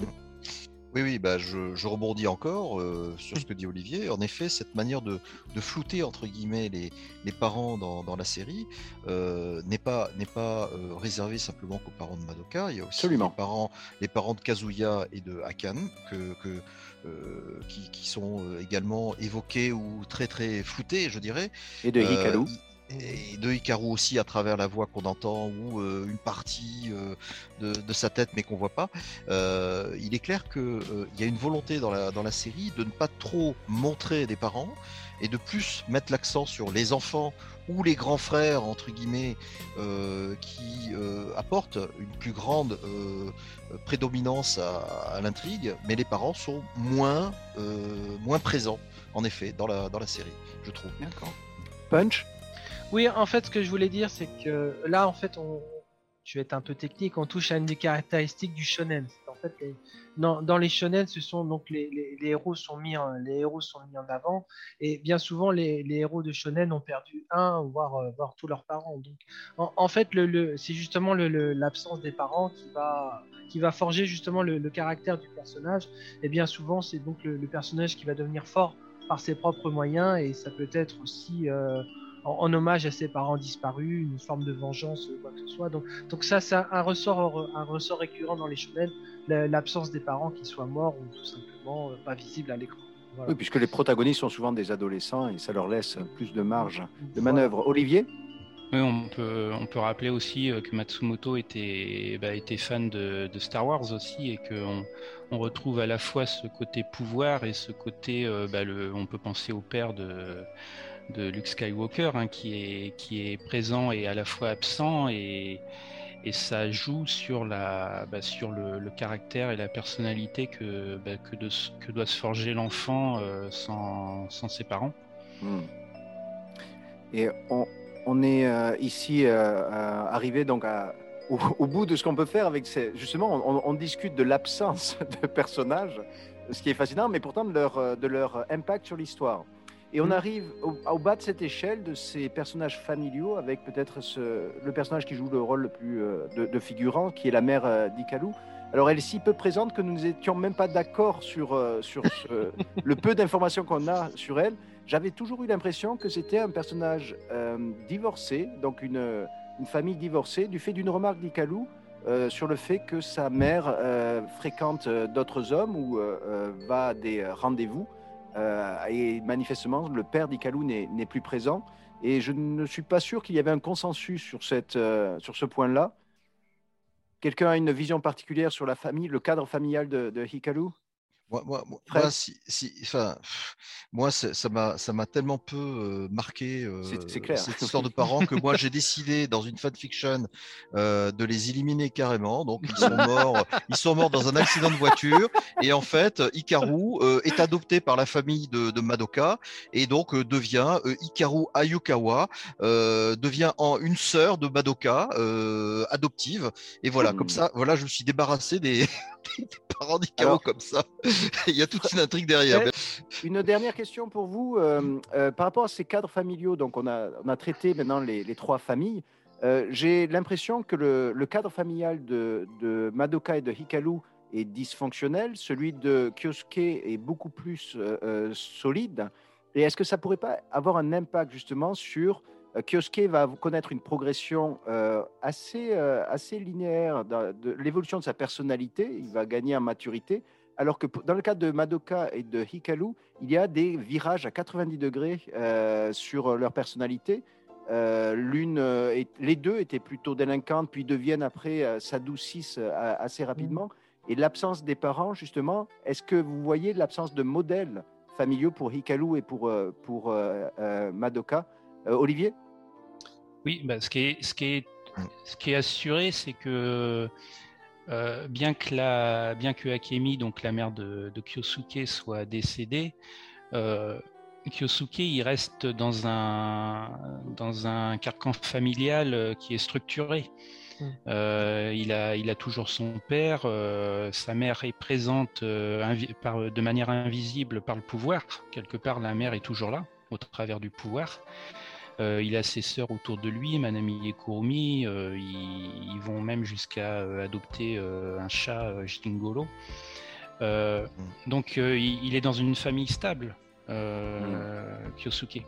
Et cette stabilité, quelque part, ça va être aussi une certaine. là, c'est peut-être inconscient du côté de Madoka et de Hikaru, mais ils vont voir en Kyosuke aussi bah, finalement un jeune garçon qui a une certaine stabilité. Et, ça, quelque part, ça va les attirer, puisque elles, elles se sentent, euh, le, fait qu'elles soient délinquantes, elles se sentent euh, déjà rej- rejetées dans le- l'environnement euh, dans le- l'environnement scolaire. Elles sont un peu obligées de, bah, de se forger leur propre personnalité. Elles, ne peuvent compter que sur elles-mêmes, en quelque, sorte. Et Kyosuke, bah, lui, il apporte toute une sorte de sécurité, de stabilité, euh, qui doit certainement attirer euh, Madoka et Hikaru. Euh, pouvoir attracteur, un pouvoir attracteur sur une sorte de lumière qui, euh, qui, voilà, qui, qui attire effectivement tout un univers amical. hein. Il n'y a pas que effectivement Madoka et, et Hikaru, il y a aussi Komatsu, Ata, euh, euh, d'autres personnages comme ça qui, qui, qui gravitent autour. Mais bon, c'est tout à fait euh, classique euh, d'un shonen, je dirais. qui est intéressant, c'est- les personnages. c'est de voir qu'ils quittent. euh, Elles font le choix de quitter les lumières un peu artificielles du monde de la Mhm. nuit pour aller vers cette luminosité Mhm. plus naturelle de Kyosuke. On a pu voir donc les, euh, les premiers cercles euh, familiaux euh, de nos personnages euh, principaux, la famille de, de Kyosuke, d'Ikaru, de Madoka. Un adulte est souvent en train d'interagir avec l'intrigue et de façon déterminante, puisque nous l'avons élu euh, dans un sondage non officiel, le personnage le plus secondaire, le plus impactant sur, euh, sur l'histoire, c'est Master. Celui qu'on avait qualifié, euh, et je crois que Fred, tu avais le, le terme de- d'adulte à l'écoute. Tu nous Euh, rappelais, si tu devais faire un rapide descriptif du personnage qui est Master, pour quelqu'un qui peut-être ne connaît pas suffisamment bien l'intrigue. Eh bien, c'est un gérant de, bar-restaurant qu'on appelle l'ABCD, le Macabou, euh, passionné de musique. Quelque part, je retrouve un peu Izumi Matsumoto à travers lui. Euh, son son café-restaurant euh, est très inspiré d'ailleurs d'un des cafés-restaurants à l'époque euh, que l'on retrouve dans, Tokyo. Euh, alors, je me souviens plus du, nom exact, mais en tout cas, c'est, euh, c'est, il y a beaucoup d'inspiration de la part d'Izumi Matsumoto derrière ça. Master est un gérant qui est très à l'écoute des personnages et les guide. Et c'est pour ça que je pense que c'est plus un grand frère qui les guide à travers leurs décisions difficiles. Euh, euh, il est, il est quelqu'un qui est très à l'écoute et qui, qui euh, euh, donne de très bons conseils. Et, euh, et on les voit très souvent avec, avec les personnages. C'est en gros les parents que l'on voit jamais, on les voit à travers, euh, pour moi, Master. Moi, j'estime que c'est euh, plus un grand frère pour les personnages principaux euh, plutôt qu'un qu'un père, parce qu'il y a quand même des parents derrière ces personnages-là. Mais je pense qu'un grand frère, euh, comme Master, a un impact considérable sur les personnages. euh, à tel point que même euh, les personnages, euh, les personnages principaux ont une influence sur Master, puisque euh, faut pas oublier que Master a revendu la BCB euh, dans Shinkor euh, parce qu'il y a eu ces problèmes avec Yosuke, etc. Donc il y a un lien très fort qui unit ces, ces personnages-là. La Bakabu, euh, donc euh, une référence à un titre euh, d'un d'un groupe de, de rock. Le personnage Mhm. aussi master, euh, un terme anglais, le personnage dénote clairement par rapport Mhm. aux autres adultes. Olivier, est-ce que cette, justement c'est ce contraste avec les autres adultes, tu l'avais remarqué assez tôt quand tu avais approché l'œuvre? Alors euh, assez tôt, euh, au moment de la VF, non. Euh, par contre, euh, Quel nom lui donne-t-on dans la VF C'est Louis. Louis. euh, Louis. Ah. Alors Louis, en effet, Louis ou Georges aussi. J'ai entendu Georges à un moment donné. Mm. Voilà. Donc, euh, donc en VF, Louis, on, c'est marrant, Louis. donc en, en VF, Louis. on peut. Celui qui écoute, Louis. Ah, d'accord. Ah oui, bien- ah oui, d'accord. C'est incroyable. Ouais. Non, je sais pas si c'est fait exprès, mais là, je viens d'y penser parce que moi, je Mm. connais pas la VF. Ouais, en tout cas, c'est c'est Mm. bien vu. Effectivement, Euh, après, euh, je pense que c'est c'est juste une coïncidence, mais aujourd'hui, elle est très bien vue comme euh, coïncidence, effectivement. Après, euh, donc, euh, au moment de la VF, on pouvait pas, on, on pouvait pas détecter cela. hein. Par Mm. contre, lorsque j'ai découvert euh, la VO, et après, avec le recul, effectivement, euh, Master, c'est un- encore une fois un contraste. Euh, je le dis souvent, il y a beaucoup d'opposés, beaucoup de contrastes, beaucoup de différences dans cette série. Et encore une fois, euh, c'est pas pour dire que Kimagure Ranjiro c'est la meilleure série euh, au monde, même si je le pense. Mais en- en- encore une fois, on a un bon exemple, c'est que Master, c'est quand même un nom super générique et qu'on va retrouver dans énormément d'autres séries ou d'autres animés. Mhm. C'est voilà, c'est quand on sait pas euh, qui appeler, euh, on voilà, on utilise Master. Mhm. Et c'est un paradoxe parce que, euh, bah, comme on va le dire, c'est le personnage certainement le plus impactant sur le rapprochement entre Madoka et, et Kyosuke. Et donc c'est un, c'est encore une fois un très fort contraste entre un nom euh, totalement bidon et euh, l'influence que ce personnage par rapport aux autres euh, va avoir sur nos, sur nos héros. Donc c'est c'est quelque chose de- d'assez étonnant. Manifestement, ils se... oui, ils se connaissent relativement bien, les deux personnages. Punch? Oui, en, en fait, peut- peut-être que Master n'est pas, n'est pas si bidon que ça, parce que Master, ça veut dire maître en, en français, et quelque part, euh, bah, Master, il, il connaît beaucoup de choses, donc quelque part, c'est un, c'est peut-être un maître en, en relations sociales, c'est Hmm. peut-être le, le, le, le maître en, le, le maître qui va, qui va guider les, les adolescents vers l'âge adulte par, euh, par son, par son expérience. Donc c'est, c'est, oui, c'est peut-être tout simplement une, une sorte de, de référence aussi quelque part le, le master en fait. Le master c'est quelqu'un qui, quelqu'un qui maîtrise. Donc euh, Je crois que Punch, tu avais fait la remarque une fois que c'est l'expérience du barman qui est souvent à l'écoute, dit peu, Oui. mais Oui. lorsqu'il parle, c'est. euh, oui, oui, j'en avais parlé lors de, lors de la préparation d'un de tes podcasts euh, classiques. Oui. hmm. Oui, oui. Donc le, le, le, le côté, le côté à la fois euh, discret, mais à la fois observateur du, du barman, qui est toujours de bons conseils. Oui. Olivier? Et on, peut revenir sur la BCB, la, la parce que euh, Fred en parlait. Euh, effectivement, euh, alors aujourd'hui, si on, si on fait un street view, on peut plus voir le, le, bar qui a servi, ou alors je sais pas si c'était un bar d'ailleurs, mais le, la, maison qui a servi de modèle à, à la Bacabou. Mais à un moment donné, en tout cas sur Street View, on avait la possibilité de, de voyager dans le temps, en fait. Et quand, Ah. on, quand on remontait à quelques années, on, on retrouvait effectivement la façade caractéristique de la BCB. Donc en tout cas, euh, alors aujourd'hui cette façade elle a, elle a été modifiée, Donc euh, si on va au Japon euh, aujourd'hui, on ne pourra pas le retrouver. Ouais. Mais euh, à, à une certaine époque, en tout cas, le, ce qui a servi de modèle à la BCB existait réellement au Japon. Hmm. Euh, Est-ce que là-dessus, Olivier, tu serais d'accord aussi pour le, ce, ce- ce café, justement, ce lieu de rencontre euh, Est-ce que ce n'est pas un indispensable coupé des pesanteurs euh, de, de l'école, hein, des préjugés des camarades de Madoka? Est-ce que ce n'est pas un indispensable à l'intrigue de, de corps? Si, si, si. Alors c'est c'est un havre de paix, le, le Abakabu. Euh, c'est et, et le personnage de, de Master et la BCB sont quasi indissociables. C'est-à-dire que si on regarde bien la série, Master en dehors de la BCB, on le croise pas souvent. Euh, On le quand ils vont en que à groupe. la Bukabu. hein. Sauf quand euh, il part en Oui. groupe. euh, oui, oui, oui. euh, c'est quand même un personnage qui est très, euh, qui est très lié à, à, à son lieu en fait. On a le, le personnage et, et le lieu qui, pour moi, sont quasiment indissociables. hein. On, on croise quasiment euh, Master que euh, que, que à, la, à la BCB. Donc pour moi, c'est un c'est un havre de paix, c'est un lieu où les où les personnages peuvent euh, vraiment se, se rapprocher.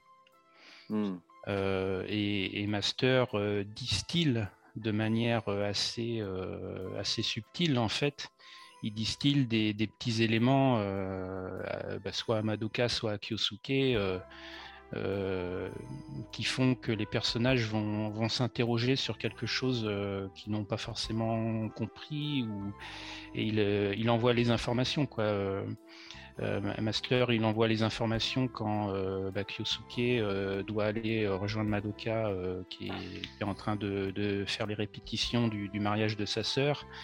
Euh, voilà, il y a, il y a plusieurs petites séquences où, euh, en, en quelques mots, il, en- Oui. il, il, est- il aiguille les personnages en fait. Il, il va pas leur dire clairement euh, qu'il faut faire ça ou ça, Mm. Oui. mais il leur, t- il leur tend clairement Mm. des perches hein, euh, très, très régulièrement. Souvent Oui, des anecdotes personnelles, oui. Euh, Punch Oui, en fait, ce que je voulais dire, c'est qu'il y a, il y a quelque chose de très important qui n'est pas, n'est pas abordé ni dans le manga ni dans l'anime, c'est le- la rencontre entre, entre Master et Madoka. On ne sait pas dans, dans quelles conditions cette, cette rencontre s'est produite, sachant que donc on a compris que Madoka était d'un milieu social aisé, donc elle n'a pas besoin de, elle a pas besoin de travailler pour gagner de l'argent. Donc, euh, c'est- pour quelles raisons travaille-t-elle vraiment pour, euh, pour Master? Dans quelles conditions l'a-t-elle rencontré et, euh, et sachant aussi que, que, que Madoka est mineure, donc elle ne serait pas censée euh, travailler, donc même en faisant un petit boulot dans, dans un bar. Qui, et en plus, le, le bar, donc elle a la chance, le bar est bien fréquenté, mais il pourrait être mal fréquenté. Donc Hmm. effectivement, en fait, c'est, on, on peut, on peut supposer que Master a, a reconnu des, des, des qualités chez Madoka qui a fait que qu'il accepte que Madoka rentre donc comme employé à la Bakabu. Et donc si, si Master n'avait pas n'avait pas recruté Madoka, euh, l'histoire aurait- aurait été complètement différente. Est-ce que Master n'est pas le premier pôle de stabilité, en fait, euh, avant la rencontre à- avec Yosuke? C'est bien possible, en effet. Ouais. Euh, ils se connaissent, ils se connaissent depuis euh, depuis très longtemps. Euh, Kyosuke débarque effectivement et découvre découvre ce- ce- cette cette relation qui est entre Hmm. euh, Master et, euh, et, et Madoka. euh, Préexiste. euh, voilà. Et donc c'est un, c'est un des mystères de, de corps effectivement. euh, euh, et je crois que Madoka avait envie effectivement de- d'avoir une sorte de stabilité derrière l'école Oui. euh, derrière les groupes qu'elle fréquentait la nuit, euh, etc. C'est c'est un, c'est un, c'est un bon moyen d'être euh, Mm. non pas à la maison, non pas être à l'école, non pas être Absolument. euh, dans la rue, mais d'être dans un lieu euh, où elle peut commencer une sorte de, de vie sociale. Voilà comment Mm. ça commence pour elle. Olivier? Ouais, la rencontre entre, euh, entre Master et, et, Ayu- et Madoka, la, la toute première rencontre, elle est effectivement, ça fait, c'est une part mystérieuse du, du passé de Madoka. Euh, dans dans l'animé, on nous montre cette euh, pseudo première rencontre euh, comme étant le fait que Master a demandé à Madoka de, de l'aider à, à la BCB et ça, ça crée d'ailleurs un quiproquo. Mais euh, on, Oui. on- on- on s- on comprend aussi que les personnages finalement se connaissent déjà avant, Mhm. euh, avant cette demande. Mhm. Et euh, quelque part, Madoka dit aussi qu'elle euh, qu'elle voulait rendre service à Master. Donc, Oui. on peut penser qu'avec son rôle de, de protecteur, peut-être que par le passé, lorsque Madoka était, était délinquante, peut-être que la BCB a, a servi d'abri momentanément à Madoka et que c'est ainsi qu'elle a rencontré Master. Ou voilà, c'est il y a, il y a plusieurs. euh, on peut imaginer tout, tout ce qu'on veut derrière. C'est pas c'est pas pré- précisément euh, indiqué. Ouais, à se demander qui aide l'autre, hein, si c'est Master en fait qui aide Madoka ou, ou Madoka qui vient à- apporter son service à Master. Punch? Oui, euh, en fait, par rapport à Master et la Bakaku, je rappeler de quelque chose. Je sais plus si c'est dans, dans la- dans l'animé, si c'est l'épisode 47 ou 48, mais euh, effectivement, euh, donc il y a, quand Kyosuke se retrouve dans, dans un monde parallèle, c'est qu'on on retrouve euh, Madoka qui est toute seule à, à la Bakabu, et euh, là, Madoka est un petit peu. le- la Bakabu est un petit peu le, le repère de Madoka, et on, Master n'est pas présent. Et Hmm. justement, donc dans, dans cette fameuse séquence, on se séquence, on se rappelle que que Madoka ne lance pas des médiators mais des cartes à jouer. donc et on, et on voit que on voit que le, la Bakaku n'est pas dans un dans un super état euh, sans la présence de Master, mais que Madoka y est quand même. Euh, Dans Shinkor, Master a un design totalement différent, d'ailleurs complètement raté. Et que et qu'effectivement le, le je, je crois que je crois qu'on voit la destruction de, de la Bakaku aussi. Donc, euh, il a un rôle très très secondaire par, par la suite. Oui. Hmm. Un dernier élément à rajouter sur ce, ce personnage qui est, euh, on l'a donc élu, le plus impactant de l'histoire, personnage secondaire le plus Oui. impactant. Un dernier élément? Mais tout au long de la série, effectivement, c'est Master qui, pour moi, est une sorte d'entremetteur euh, qui sait en fait, euh, qui a compris euh, avant Madoka et Kyosuke euh, eux-mêmes, lui, il a déjà compris que, que les deux s'aiment euh, et que bah, avec les, les difficultés de l'adolescence, euh, ça va mettre un, un petit bout de temps à- avant d'être euh, d'être clairement énoncé. Euh, Punch? Oui, en, en fait, je dirais que, que Master, quelque part, c'est un- une sorte de, de croisement entre un, entre un père de substitution et un grand frère pour Madoka. Parce que c'est quand même un, un, un adulte qui est, qui est présent, sachant que le, le père de Madoka elle peut pas le voir, alors qu'elle peut voir régulièrement Master. Donc, Master, il est un petit peu, euh, il est un peu entre deux. Donc, il est à la fois le, le- il, a une sorte de, de figure paternelle et en même temps, comme il n'est pas de la famille, il peut se permettre aussi de- de d'a- d'avoir des remarques un peu plus euh, comment dire Mm. euh, un peu plus extérieures on va dire voilà donc il, il est à la fois quelqu'un sur lequel euh, Madoka se repose et à la fois c'est c'est aussi euh, quelqu'un qui qui, donc, qui, est, qui est de bons conseils voilà donc c'est un peu ça- il est un peu il est un peu entre deux donc je- il, a, il a un côté quand même euh, bienveillant voilà Mm. il a un côté bien- bienveillant c'est je pense pas qu'il y ait une, une once de négativité dans ce personnage c'est un personnage purement positif et, et ses remarques et ses conseils sont toujours les bienvenus. donc- point important, c'est il est objectif en fait, euh, Master. Il, Oui, a, absolument. il, a, il a cette capacité à être objectif. C'est-à-dire que le, quand on cherche un conseil euh, auprès d'un tiers, euh, la meilleure personne qui peut nous conseiller, c'est quelqu'un qui est euh, qui, qui nous connaît automatiquement, mais qui est totalement euh, impartial, qui ne fait pas partie de la famille. Mm. Donc les différents personnages, que ce soit Madoka, Hikaru et Kyosuke, s'ils demandent conseil à leurs parents, à leurs frères et sœurs, ils vont avoir quelque part un, des, comment dire, des, des conseils qui seront pas forcément euh, parfaitement objectifs. Et c'est le, c'est l'avantage que, que procure Master. Ouais. Merci, c'est ce que je voulais dire. Parfait. Euh, nous avons fait le tour de, de ce premier cercle qui est la, la famille des protagonistes. Nous avons vu un cercle maintenant euh, élargi avec euh, Master qui est ce, ce maillon intermédiaire entre, entre la, la famille, l'adulte, pardon, euh, cet adulte qui, euh, qui a l'expérience mais qui est au contact, à- à- prête son oreille à, à ses adolescents. Et on arrive à euh, donc la figure du rival, le, le Mm. premier, premier antagoniste qui est euh, Yusaku. Euh, Yusaku, alors c'était euh, pour moi, j'hésite toujours. euh, on est, est-ce qu'on est bien d'accord qu'il s'agit ici d'un d'un personnage secondaire ou euh, qui gravite autour du triangle amoureux ou d'un euh, protagoniste s'il y a un carré euh, amoureux Olivier. C'est une très bonne question. Euh, bah, pour moi, euh, Yusaku, il est un personnage principal euh, délaissé, oublié à la fin de l'intrigue. C'est-à-dire que Yusaku, il a toute sa place. euh, alors, on peut pas parler de carré amoureux parce que là, euh, on commencerait à complexifier les, échanges entre les personnages. C'est certain qu'on a un triangle amoureux qui est euh, Madoka, Kyosuke Hikaru avec les différents liens d'amour ou d'amitié qui, coexistent entre les personnages.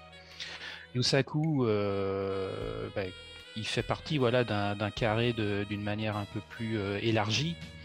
Et euh, il sert l'intrigue euh, parce qu'il est quelque part le frein de, de l'envie de, de Hikaru de, concrétiser avec, euh, avec Kyosuke. Donc il, il- il freine l'intrigue. Il, y a- il y a des personnages qui l'accélèrent. Lui, il, a, il aurait plutôt tendance à, à freiner les ardeurs de, de Hikaru. Et, euh, et donc c'est pour moi c'est un personnage principal, ça fait partie des Ah. personnages principaux. Après, euh, il a un côté euh, essen- et, enfin, et inévitablement secondaire parce que ce n'est pas euh, l'intrigue amoureuse euh, euh, principale. Euh, et puis il est, il est oublié à la fin de l'histoire. C'est à la fin est de la absent série. du film. Oui, Absolument, là, oui. Mm. oui, parce que le film, c'est vraiment le triangle amoureux, donc c'est vraiment, la, c'est vraiment le choix de, de Hmm. Kyosuke et, et la décision finale. Mais à la fin de la série, euh, voilà, on, on sait ce qui se passe entre Kyosuke et Madoka, on, on, on voit Hikaru, mais euh, Yusaku, il a vraiment disparu, quoi. C'est, Hmm. il, est, il est aux oubliettes. Donc, pour Mhm. moi, c'est un, voilà, c'est un personnage principal qui petit à petit devient secondaire et, et à la fin, euh, comme tu le dis, même dans le premier film, on le voit même plus, alors qu'on voit les sœurs de Kasuga, euh, enfin de Kyosuke, on voit, on voit les sœurs, on voit, on voit différents personnages.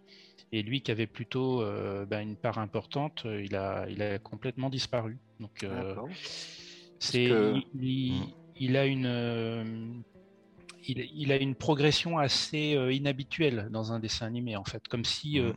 on, on pourrait expliquer presque, euh, tiens le, le Seiyu est mort, donc il peut plus doubler quoi. C'est, on a vraiment une, une disparition assez inhabituelle du personnage, sachant que c'est un dessin animé et qu'il n'y a aucune raison de, voilà, sur un film on pourrait expliquer, voilà, l'acteur est mort donc il disparaît. Là vraiment il n'y a aucune raison de, de le faire disparaître du scénario. Et On voilà. se rapproche vers la résolution du, du triangle amoureux et évidemment là c'est une simplification pour, euh, pour aller vers cette résolution punch. Oui, j'ai un peu de mal à le qualifier vraiment de, de personnage principal ou de personnage secondaire. Parce que, euh, effectivement, on pourrait, euh, on pourrait le voir au début Yusaku comme une, comme une menace pour Kyosuke, mais très rapidement, le, le, le, le côté menaçant du personnage est très vite dynamité par, euh, par sa maladresse et il devient Ouais. très vite un, un personnage comique. Donc, euh, c'est un personnage, en- je dirais entre les deux, je, je dirais peut-être un, un 1,5. voilà, mais c'est pas. pour moi, Semi-principal. voilà, oui, c'est c'est difficile de le de le caractériser. après, Mm. après c'est peut-être euh, Fred et Olivier peut-être le, le, le diront mieux que moi, mais euh, à la base, euh, il me semble qu'Izumi Matsumoto avait prévu un, un rival pour euh, pour Kyosuke et euh, c'est peut-être euh, ce personnage de rival de Kyosuke qui s'est transformé en, en Yusaku, donc en transformant donc un, un personnage peut-être qui était une vraie menace en le devenant un, un, Mm. personnage plus édulcoré. Voilà, je pense que, que Fred et Olivier sauront mieux, mieux parler que moi de ce sujet. Voilà, mais je- Fred, c'est un justement- personnage qui a été transformé, je pense. Oui. Oui, Fred, alors, justement, le- sur bah, le sujet?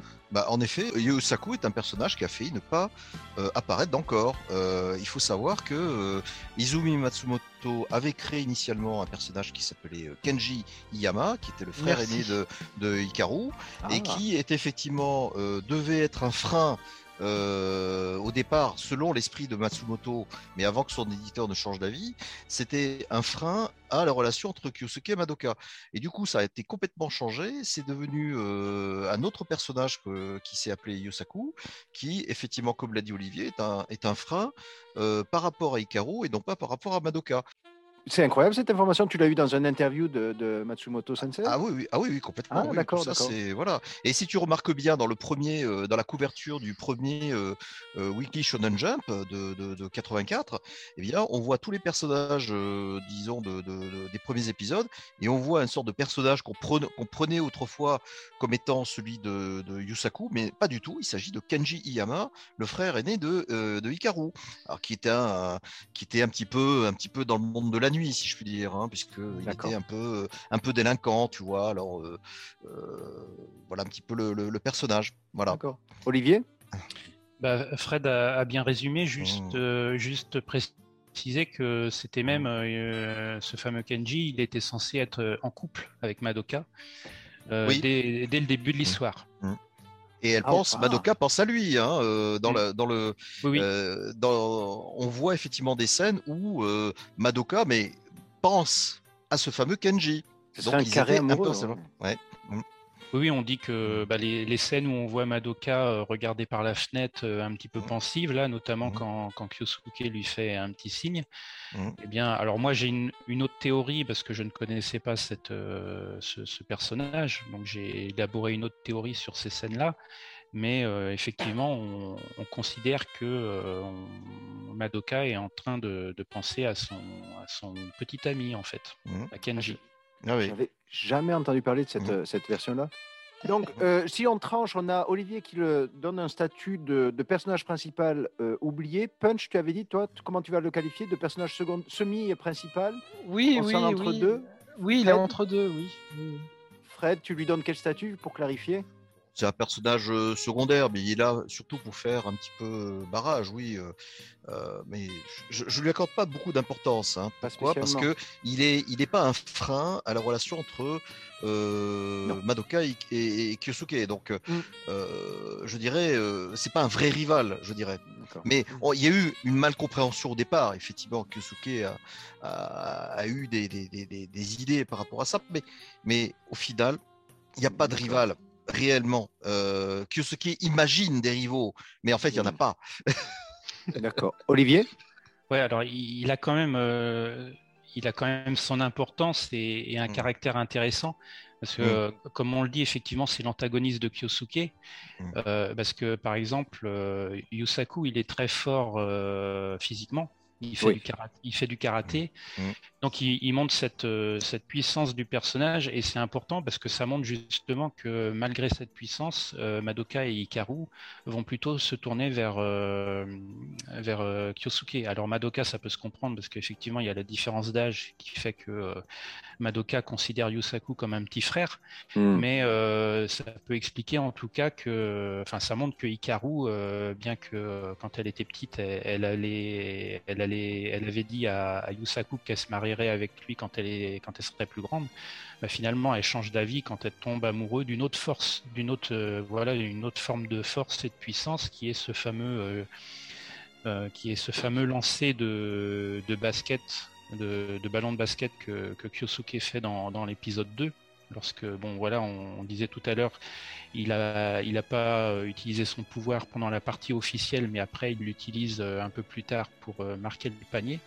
Et Hikaru qui jusqu'à présent était obnubilé en quelque sorte par la, force de Yusaku elle finit par être attirée par une autre puissance une autre force qui est euh, celle de, de Kyosuke comme s'il y avait un transfert qui dans, dans son esprit qui se passait à cet instant précis Hmm. où euh, on, on sent que les deux personnages aussi, euh, Yusaku, c'est quelqu'un qui est aussi assez superficiel, comme Hikaru. Ils ont, en fait, Hikaru et Yusaku, ils ont de nombreux points communs. Parce que Yusaku, c'est un personnage très superficiel. Finalement, il considère que parce qu'il est très fort, euh, il va arriver à ses fins très facilement. Et euh, Yusaku, qui, euh, Kyosuke, qui lui est plus faible, lui, il va faire preuve de, de plus d'intelligence pour, euh, voilà, pour gagner les, pour gagner le, le- le cœur de ces, de ces personnages que sont Madoka et Hikaru. Et de persévérance. Donc euh, voilà, Yusaku, il est un peu plus, euh, un peu plus dans l'apparence comme Hikaru, et c'est pour ça que ces personnages quelque part, ils vont bien ensemble aussi. Euh, que la, réalité alternative dans les derniers épisodes, le- l'épisode euh, 48, euh, montre que le couple euh, Yusaku-Hikaru existe. dans une autre euh, réalité.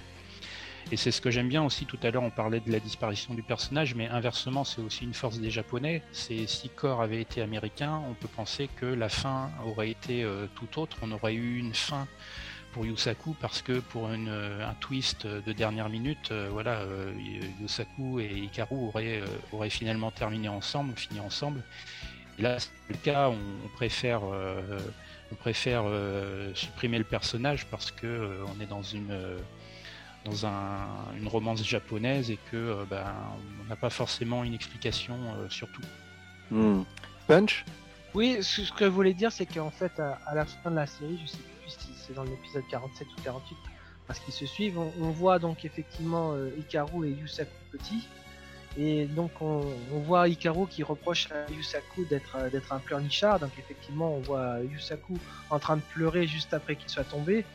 Et, euh, euh, donc en ce moment, en- on comprend effectivement avec le recul, on comprend que c'est c'est Hikaru qui a fait changer Yusaku. Donc Yusaku s'est mis à, à faire du karaté, s'est mis à subir un entraînement très difficile dans le but justement de, de, de plaire à Hikaru. Et euh, ce qui est triste, c'est que malgré tous ses efforts, malgré le fait qu'il soit effectivement Mhm. devenu très fort, il n'a il n'a jamais réussi vérit- véritablement à la séduire. Voilà. Hmm. Mm. Olivier? Et, et encore un autre point commun euh, entre ces deux personnages, Yusaku et, et Hikaru, bah, c'est tout simplement le, la défaite et, la déception. C'est-à-dire que Hikaru va comprendre bien plus tard, euh, lorsque euh, Madoka et, et Kyosuke se déclareront l'un l'autre, bah, Hikaru va comprendre bien plus tard, euh, quelque part, ce que ce qu'a ressenti Yusaku au moment où il, a, il a compris que bah, leur amour ne, était impossible et ne, et ne se concrétiserait jamais. Et euh, voilà, ils, ils subissent, euh, encore une fois, ils ont plein de points communs hein, dans, le, dans, les, dans les apparences et dans leur, euh, dans leur destinée. Ils ont la même destinée de, de se faire euh, quelque part jeter par, euh, par l'être aimé. Hmm. Fred? Euh, alors, il y a, il y a une chose qu'il faut remarquer, c'est que euh, Yusaku, en fait, fait partie du cercle euh, Hikaru, euh, Hikaru Madoka euh, très jeune. Donc, cela, cela euh, a peut-être euh, permis de, de- de- de- pour lui de comprendre que dès lors que, à l'âge adolescent, on se retrouve avec un quatrième personnage qui est celui de Kyosuke qui vient carrément dans le, dans le, dans le cercle euh, autour de, de, de Kyosuke, euh, Madoka et Hikaru. Euh, on peut comprendre que, euh, évidemment, euh, Yusaku le voit comme euh, un intrus, quelque part, alors que ce sont, c'est un ami d'enfance de Hikaru, c'est un ami d'enfance de, euh, Madoka. Et, euh, et tout ça pour dire que euh, finalement, quand on a l'espoir en fait d'être peut-être avec quelqu'un alors qu'on l'a connu durant une vie, toute une vie, hein, on est amis d'enfance depuis la maternelle quasiment, et ben finalement les choses se produisent pas comme, prévu, c'est ça la vie. Euh, il faut que ce soit quelqu'un de l'extérieur qui, bah, effectivement, euh, euh, influence un petit peu les événements hein, de, ce, triangle initial, si je puis dire, enfin ce triangle, ce trio, c'est pas un triangle, c'est un trio, pour que effectivement les, les choses se construisent dans la vie. Donc Yusaku avait beaucoup d'attentes, beaucoup d'espoir, beaucoup d'espérance depuis son enfance, et tout d'un coup, eh bien, il gagne rien. Voilà. Euh, je trouve ça un peu triste pour lui, finalement. Hein, c'est peut-être le, le- le seul élément qui me, qui me rend triste, et j'espère effectivement, puisqu'on n'en parle même plus quasiment dans, voire pas du tout dans les romans, etc. Il a complètement disparu. Euh, ben, j'espère pour lui qu'il a trouvé euh, quelqu'un euh, pour, pour construire sa vie avec lui. Voilà. Fred, justement, qu'est-ce qui lui manque pour être le Kyosuke de- Puisqu'il est dans le trio initial, c'est l'ami d'enfance, Mhm. qu'est-ce qui lui manque pour être le, le de l'histoire? Ah. Eh bien, le problème, c'est que le voyage dans le temps de Kyosuke a, Ah, ouais. a impacté effectivement son Ouais. personnage, puisque c'est, euh, oui, oui. il était, il était très craintif, euh, enfin, il était très, très, très pleur, pleurnichard, euh, et grâce à l'arrivée de Kyosuke, bah, c'est là qu'il s'est construit, puisque euh, Hikaru lui a dit arrête d'être pleurnichard, sois fort, etc. Et c'est là qu'il a décidé. euh, donc c'est un événement d'un voyage dans le temps qui a, qui a construit Yusaku de la manière dont on le connaît aujourd'hui. Ouais, ce c'est ce incroyable. complexe. hein. Ouais, c'est méta. Olivier? Oui, bah, c'est de toute façon euh, quand, quand Kyosuke euh, est, en- est envoyé euh, par, euh, par son grand-père dans le passé, Mhm. euh, toutes ses actions à Kyosuke euh, et toutes les incidences de ses actions euh, vont faire que la rencontre finalement lors du premier épisode euh, a lieu. C'est c'est la, la- la boucle. euh, la boucle euh, est bouclée à partir de, de là. C'est-à-dire que on pourrait penser que quand on regarde les, les 46 premiers épisodes, c'est une, une Mhm. continuité, mais que tout ce qui s'est passé pendant ces 46 épisodes et le, le caractère initial des différents personnages euh, provient au final de cet envoi dans le temps de, Kyosuke par son grand-père à la dernière minute.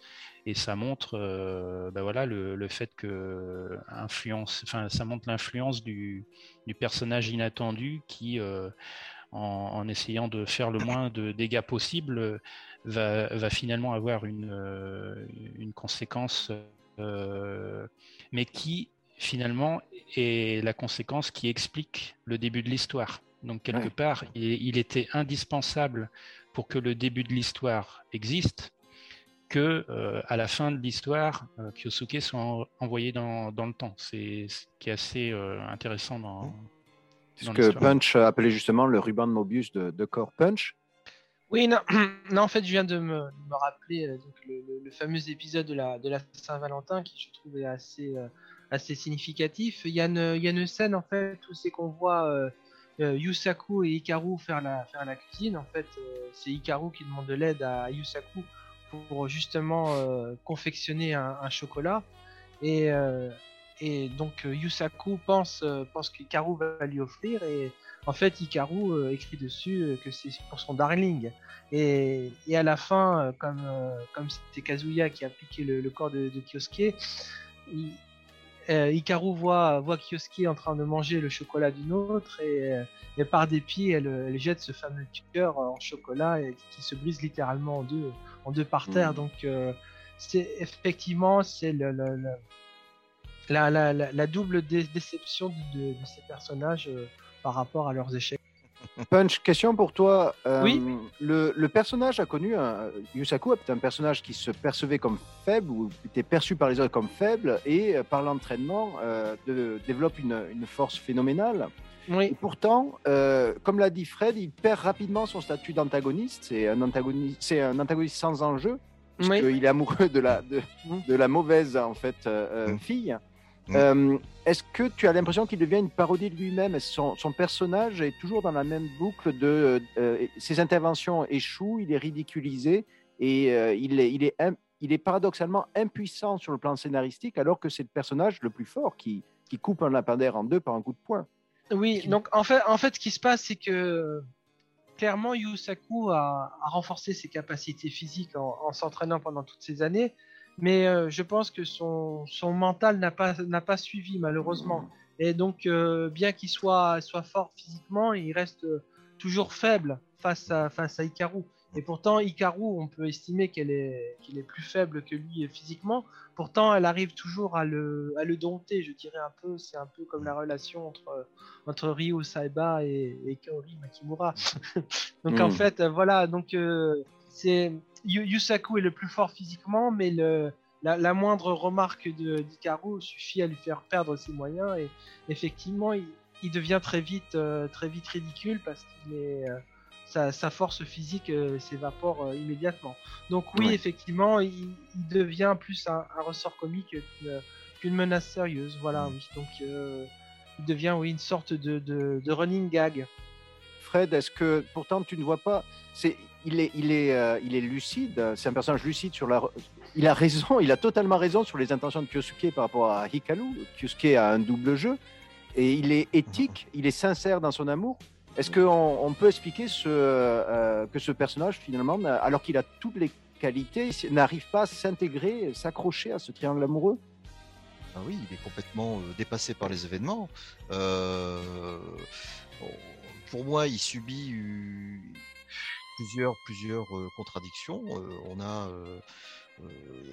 d'un côté un personnage qui, qui, qui ne comprend pas ce qui se passe, il est complètement, euh, enfin il ne comprend pas lui-même euh, ce qui se construit autour de lui quand il, quand il arrive à l'âge de l'adolescence. Mais comment c'est possible puisqu'il a la lucidité en un épisode de comprendre ce que veut faire Kyosuke alors qu'il faut 40 épisodes à Hikaru? Comment peut-il être extra lucide sur un sujet mais- et si naïf sur l'autre? Mais un- la lucidité envers quoi Euh, Kyosuke s'intéresse à Madoka, à Hikaru. Lui, Mm. pendant toute la série, euh, je dirais, il pense que Hikaru, ça y est, euh, Kyosuke c'est le rival, mais il n'arrive pas à comprendre ce- ce- cette problématique-là. Alors comment veux-tu que qu'il arrive à bien cerner tout le tout l'ensemble? Mm. C'est ça le, le- le- le truc. Olivier? Le problème aussi de Yusaku, c'est qu'il rejette pas la faute euh, au final sur le bon personnage. C'est-à-dire que pour Yusaku, la faute c'est Kyosuke. Mais Kyosuke, il est juste arrivé et Mhm. puis Hikaru est, est tombée amoureuse de lui.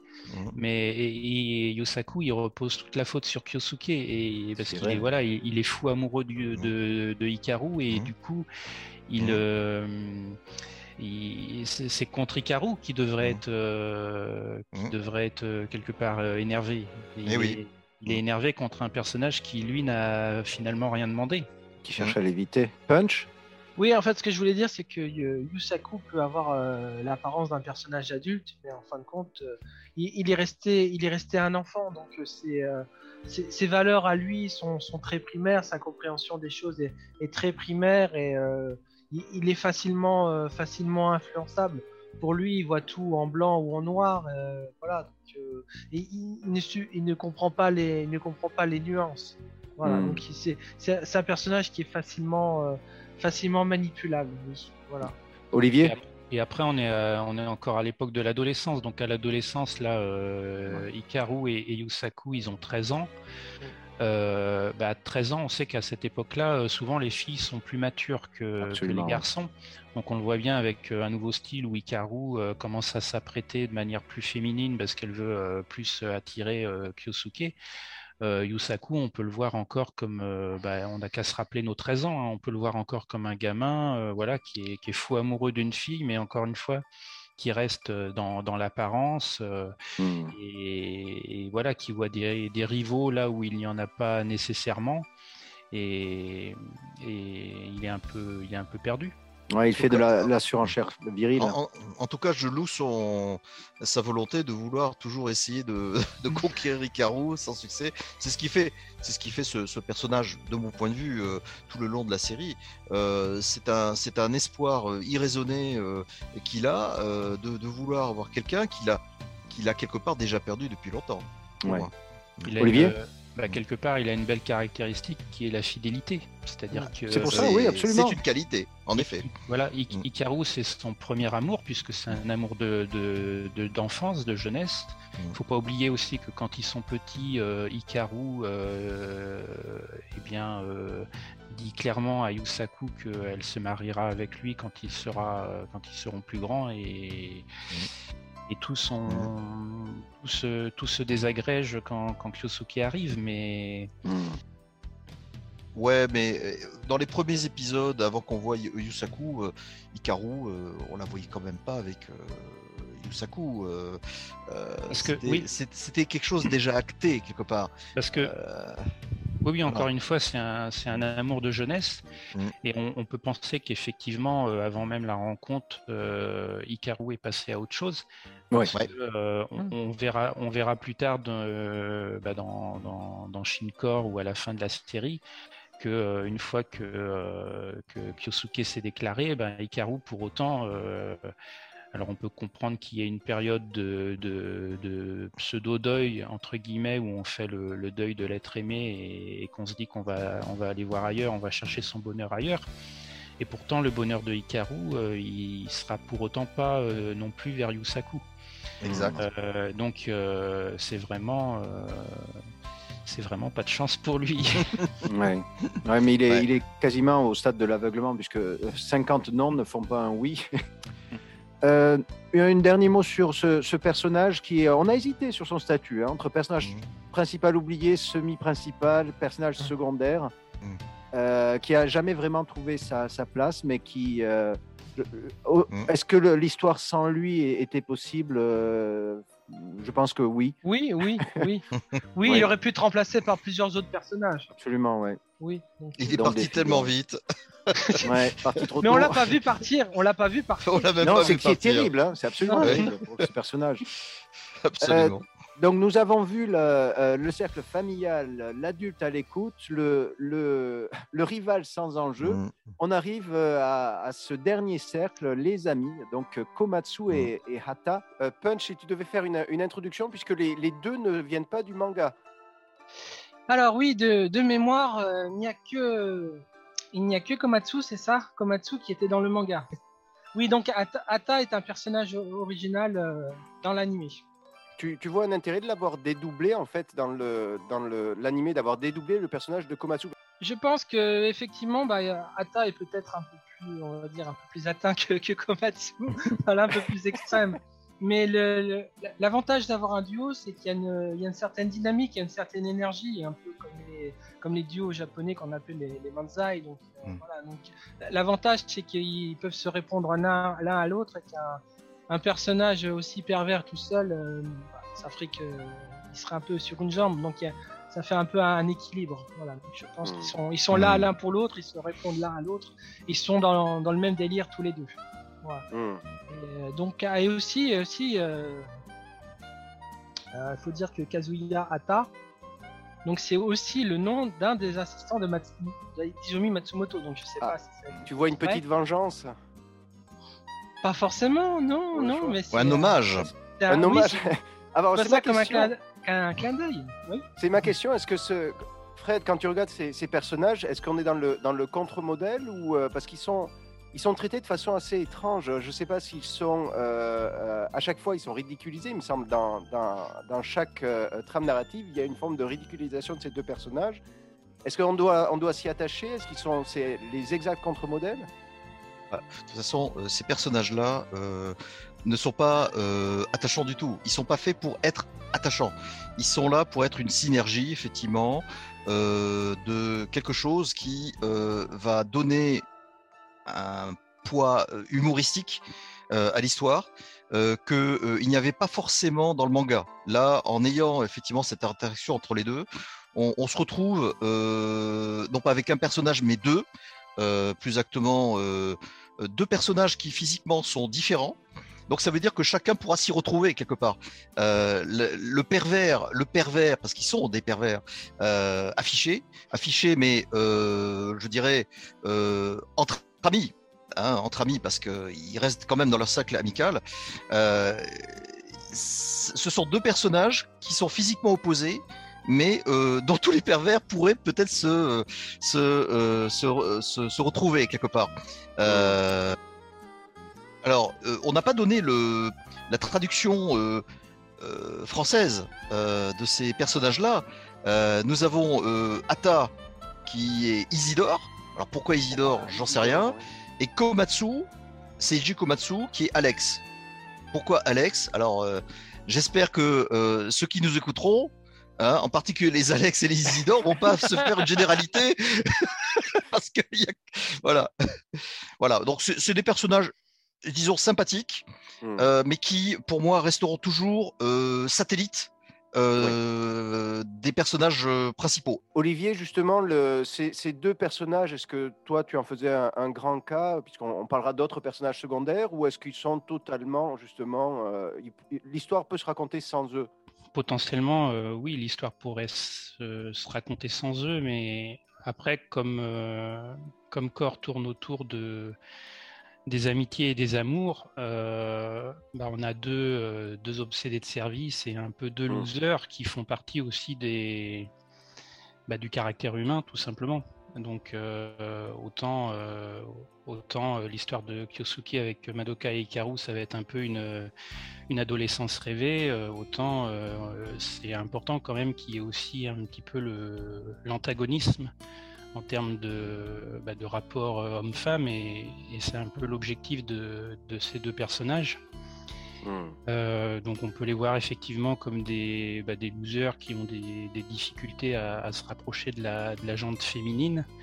Mais euh, pour moi, c'est des personnages qui, voilà, qui ont un intérêt parce qu'il faut montrer un petit peu tous les côtés des, différentes relations entre, les filles et les garçons euh, à l'âge de l'adolescence.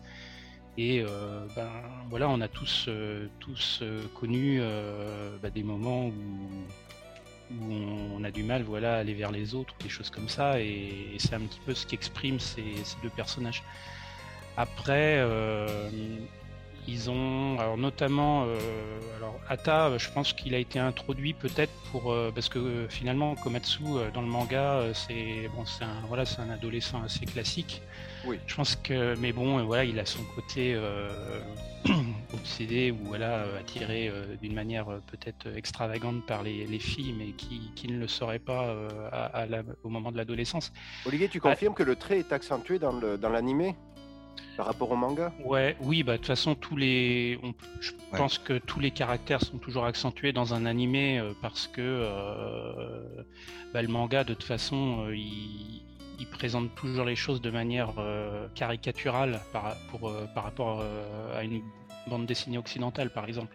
Un manga c'est toujours plus caricatural et puis notamment des utilisations d'onomatopées, des signes graphiques qui exagèrent le, trait ou tout simplement voilà les, yeux les yeux énormes ce genre de choses le, manga il a toujours son côté caricaturé poussé à l'extrême le, propos et l'animé bah, c'est une occasion supplémentaire euh, d'aller encore plus loin euh, surtout au Japon où voilà il y a quand même une société avec un côté euh, à la fois très strict et des côtés très délire et dans, tous les animés on a toujours on a toujours cette possibilité de d'extravagance, soit par les soit par les personnages, par voilà par l'humour. Bon, il y a toujours moyen de de voilà de pousser les choses à l'extrême. De mettre un peu plus de relief Punch Mm. Oui, donc en fait, oui, euh, Komatsu et Ata, ce sont des personnages secondaires, mais je trouve qu'ils apportent beaucoup à l'ambiance de corps au niveau, au niveau comédie. Ça- Ça permet de mettre de, de la légèreté dans, dans beaucoup de scènes, parce qu'effectivement, le, le, le, le triangle amoureux principal, est, il y a quand même un aspect, un aspect tragique, parce qu'on sait que forcément, il y, a, il, y aura des, il y aura des perdants à la fin, et, les, et Komatsu et Ata, ils sont là pour amener de, de la légèreté à l'ensemble, et, et je trouve qu'ils ont... euh, ils ont au moins, comment dire, une, qualité, c'est qu'ils sont, euh, ils sont, je dirais presque pervers et fiers de l'être. Enfin, ils, ne cachent pas leur, perversion. Et bien sûr, euh, ça, provoque le, rejet chez, les filles, évidemment, mais ils ne cachent pas leur jeu, ils montrent ouvertement ce qu'ils sont. Et bon, même s'ils font des, petites magouilles en profitant de, profitant de l'innocence de Manami Kurumi, voilà, mais fin de compte, euh, c'est un peu le pétard mouillé parce que toute leur, leur petite farce se, retourne toujours derrière, contre eux. Donc, euh, en fait, on peut pas, on peut pas leur en vouloir parce que bon, les, les, les, les idées qu'ils ont en tête, euh, tous les adolescents les ont. Et Kyosuke aussi, même s'il veut pas se l'avouer, et quelque part, le fait qu'il soit ouvertement pervers, ça, ça met un petit peu en retrait Kyosuke parce qu'il n'a pas forcément des, des, des pensées moins indécentes, mais le, le fait qu'il soit plus pervers que lui, quelque part, ça, je dirais pas que ça te fait de lui un saint, mais ça le, ça le valorise. Voilà, je dirais ça. Pour rappeler qu'ils ont, ils ont 15 ans. hein. Euh, Fred? Euh, alors, euh, j'ai j'ai l'impression que par rapport au manga où il y avait qu'un seul personnage, on se retrouve avec deux personnages euh, un peu perverses dans le dans l'animé. On a l'impression que euh, il y a une sorte de continuité entre le manga et le et l'animé, à savoir que si effectivement dans le manga il y a un seul personnage et qu'on se retrouve avec deux personnages dans l'animé, cela veut dire que peut-être euh, le premier a donc réussi à, à faire entrer dans son univers le deuxième personnage, c'est-à-dire que on se retrouve avec deux personnages dans, dans l'animé, et c'est peut-être ce groupe un petit peu euh, influenceur, je sais pas comment on peut dire ça, parce qu'ils sont quand même assez euh, proches des médias, quelque part, ils veulent faire des trucs de leur côté, etc. J'ai l'impression qu'ils veulent faire rentrer dans leur univers au, au, au, sur- enfin, au fil de la série euh, Kyosuke pour que pour former un genre de trio de, de pervers euh, de manière à ce que voilà ça puisse euh, aller plus loin encore peut-être. Mais il se trouve que Kyosuke résiste à cet univers de noirceur. Voilà. Donc euh, c'est l'univers de la nuit une, un autre univers de la nuit qui est distinct de l'univers de la nuit de représenté par par ce que Madoka a fréquenté autrefois. Mais j'ai l'impression que effectivement Kyosuke est entre deux univers de la nuit, celui de Kyosuke, pardon, celui de Ata et Komatsu, et celui de Madoka et de son passé euh, qu'elle n'ose pas trop euh, montrer. Non, et pourtant, l'un des deux a une, une sorte de droiture morale alors que l'autre ne l'a pas. Euh, Olivier? Ouais, pour moi, euh, Atai Komatsu, c'est un petit peu des, des petits diables en fait. euh, souvent, dans, Mm. sauf que c'est des diables personnifiés. Souvent, dans la dans la conscience, on pourrait imaginer que Kyosuke, comme il est indécis, parfois, il hésite entre entre euh, faire quelque chose et, et faire autre chose, enfin entre le bien et le mal. Et du coup, on, on a, on a toujours l'image du petit ange euh, ou du ou du, du petit diable. Et là, le problème de Kyosuke, c'est qu'il est entouré de deux petits diables. Quoi. Il a à la fois Mm. donc ça va, ça va pousser euh, un peu plus la balance d'un côté que de l'autre. Donc il y a un déséquilibre, euh, un déséquilibre qui se fait. Mm. Après moi je pense que Hata, il a été, il a peut-être été introduit. C'est une- c'est tout à fait subjectif. hein. Je pense qu'il a peut-être été introduit euh, parce que c'est quelqu'un d'un peu plus, d'un peu plus corpulent qu'on présente comme un personnage, enfin que lui-même se dit euh, moche pour euh, reprendre une expression euh, assez, assez classique et que euh, Komatsu, lui, il est plus lambda, donc on a le loser peut-être par, euh, par son comportement qui est Komatsu, on a peut-être le loser qui plaît pas aux filles euh, tout simplement par son physique, par Ata, donc il, a, il permet de d'apporter une euh, voilà une petite nuance sur euh, sur pourquoi on plaît ou, ou on ne plaît pas aux autres et euh, moi, je trouve qu'il y, a des- il y a un bon fond, au moins, en tout cas, dans Komatsu, puisque le personnage d'Ata, il n'a- il n'arrive que dans l'animé. Mais chez Komatsu, il y a un bon fond qu'on voit très bien dans l'animé ou dans le manga. C'est Plus dans le manga, je dirais. Ouais, ouais, peut-être. Mais qui est le, qui finalement, euh, c'est le seul de la classe à accueillir Kyosuke. C'est-à-dire que Kyosuke, quand il arrive dans une nouvelle classe, il connaît personne et euh, la seule Mhm. personne euh, qui va, euh, qui va lui proposer de, de visiter l'école ou qui va tout simplement même lui proposer, voilà, d'échanger ses, ses connaissances sur les filles du lycée, qui lui parle notamment de cette fameuse Ayokawa Madoka dont il faut se méfier. Voilà, il y a un, un petit côté senpai de, de Komatsu qui montre que il a un bon fond en termes d'amitié. C'est, c'est voilà, c'est quelqu'un qui fait l'effort d'aller vers une personne qui, qui arrive, qui est nouvelle, qui est Kyosuke. Et ça, c'est, quelque chose qu'on peut pas, euh, enfin qu'on peut pas reprocher à Komatsu. quoi. Il a son côté, son côté euh, pervers, mais il a, il a le côté d'un bon copain euh, avec qui on va pouvoir euh, bah, faire des choses, euh, voilà, euh, faire des choses sympas. euh. donc c'est un, un point intéressant que je trouve chez le personnage. Punch? Oui, donc en fait, euh, je voulais revenir sur le, le fameux épisode 35. C'est bien ça, le fameux épisode censuré en France. C'est qu'effectivement, euh, où Kyosuke est hypnotisé, il se fait euh, commander par euh, Komatsu et Ata. Ah oui. Enfin, commander, commander, on ne sait pas jusqu'à quel niveau, mais on voit qu'en fait la, la frontière en- entre guillemets entre le bien et le mal chez Kyosuke est, est très est très fine. Donc euh, il suffit pas grand chose de, de basculer du côté obscur, si je puis dire. Et Mais ça vient d'une auto-hypnose, donc il n'est pas responsable de, de ce qu'il fait Euh, dans ce cas-là. ouais. oui, Mhm. mais on, on se demande s'il n'a pas s'il a pas été déshypnotisé euh, plus tôt. On se demande si, euh, s'il n'y a pas une part de une part de lui qui une part de lui qui est réfrénée. Donc quelque part, on se dit euh, qu'il faut, il faut il n'y a pas fallu grand chose pour qu'il bascule. Puisque ma question pour toi, Punch, c'est euh, Oui. euh, dans, dans quelle mesure, s'il a été utilisé, est-ce qu'il s'agit véritablement euh, d'amis? Est-ce que c'est pas une forme d'amitié toxique Puisque j'ai l'impression qu'ils utilisent la plupart du temps Kyosuke pour obtenir quelque chose. Est-ce que tu, tu vois un lien d'amitié entre ces personnages? C'est- vrai que c'est vrai qu'il y a une relation toxique, mais quelque part, euh, Kyosuke n'a pas beaucoup de n'a pas beaucoup d'amis, on va dire masculins. On peut pas dire qu'il soit vraiment ami avec Yusaku. Donc Ouais. en dehors de Komatsu et Data, bon, valent ce qu'ils valent, mais euh, comme dit Olivier, voilà, si- s'il n'y avait pas eu euh, Komatsu pour l'accueillir à l'école, euh, il se serait moins bien intégré. Donc euh, il y a une forme d'amitié. Ce sont pas les, les meilleurs amis du monde, mais euh, voilà. ils- ils sont, ils sont de sa classe, ils sont de son âge, et voilà. Oui. Même, même s'ils n'ont pas forcément des, des, des- des valeurs communes, bon, bah, ils ont.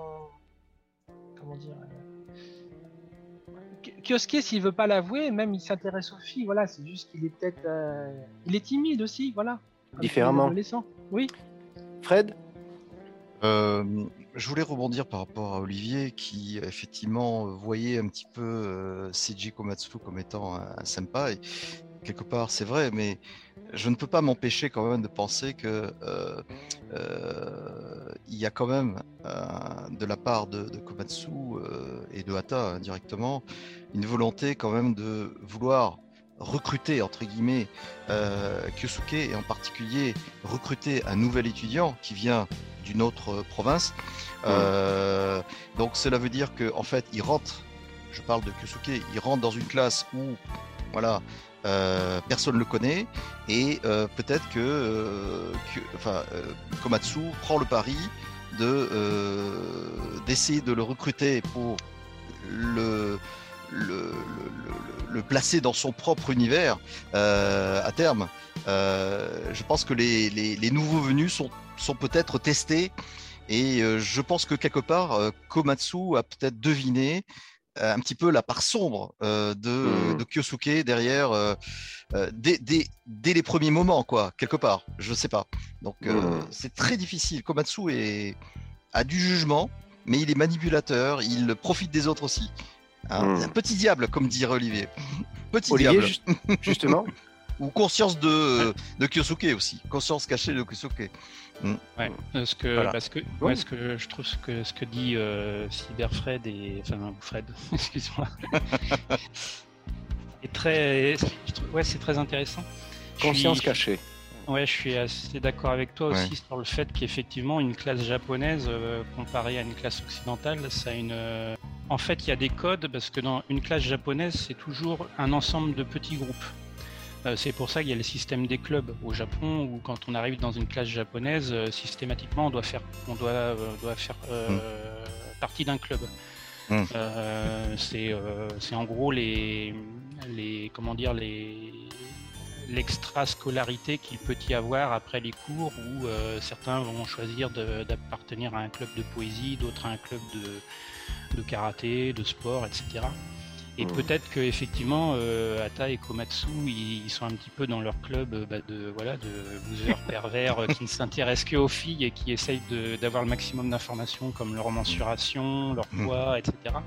Et peut-être qu'effectivement c'est une manière de, de dire à, à Kyosuke tiens bah, t'es nouveau euh, viens viens rejoindre notre club on n'est que deux pour l'instant et voilà d'où le recrutement incessant tu seras le troisième larron. Donc c'est assez intéressant parce qu'effectivement, une, euh, contrairement à une classe occidentale où il n'y a pas du tout ça, hein, euh, au Japon, il y a vraiment ensuite des sous-groupes au sein de chaque classe euh, avec des choix de, de- d'activités extrascolaires. C'est vraiment très japonais. ça.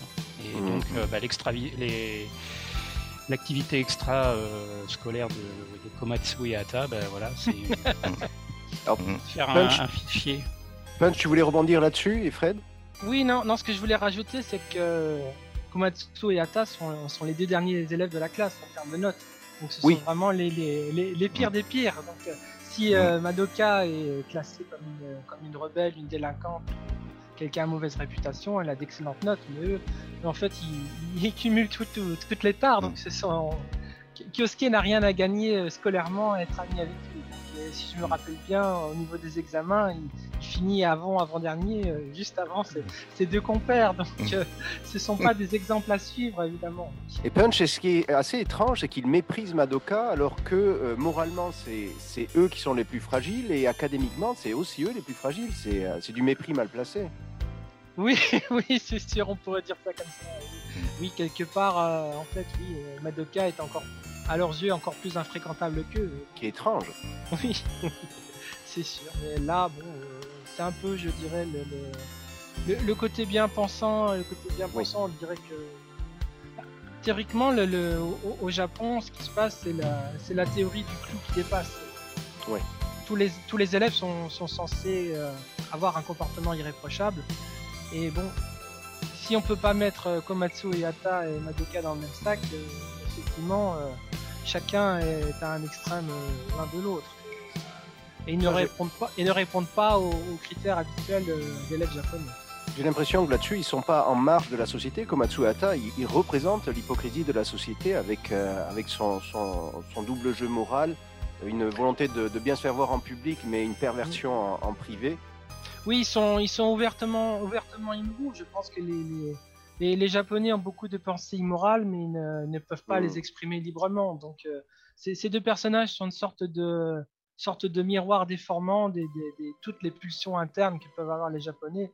Il n'y a qu'à voir leur- leurs œuvres adultes euh, qui vont très loin dans le, très loin dans le domaine. Le, le- tout ce qui est tout ce qui est sentiment refoulé, en fait, eux, ils l'expriment clairement. Donc, euh, oui, c'est une, sorte de c'est une sorte de défouloir aussi pour le pour le téléspectateur japonais qui doit dire ah oui. euh, oui, il se comporte comme, euh, comme moi je pourrais me comporter si la, si la société me laissait le faire.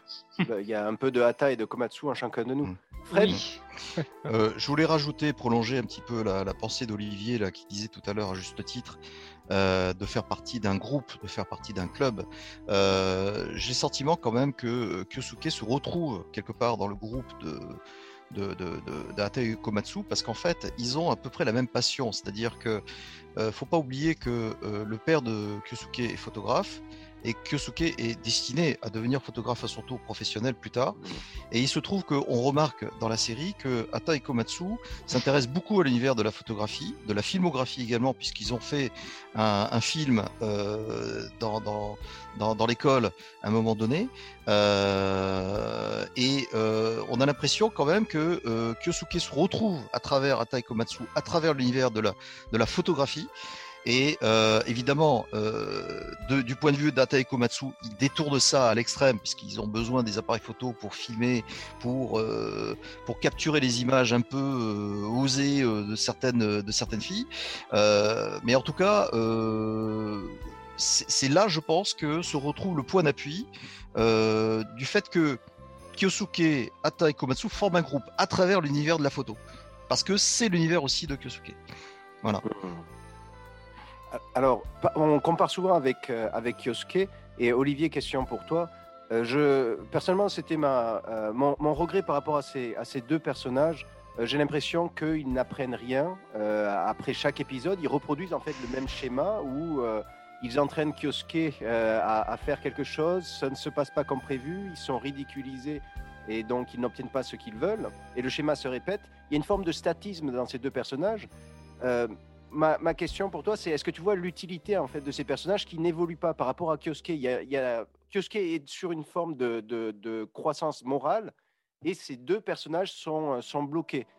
Est-ce qu'on a vraiment besoin d'eux pour mettre en valeur Kyosuke?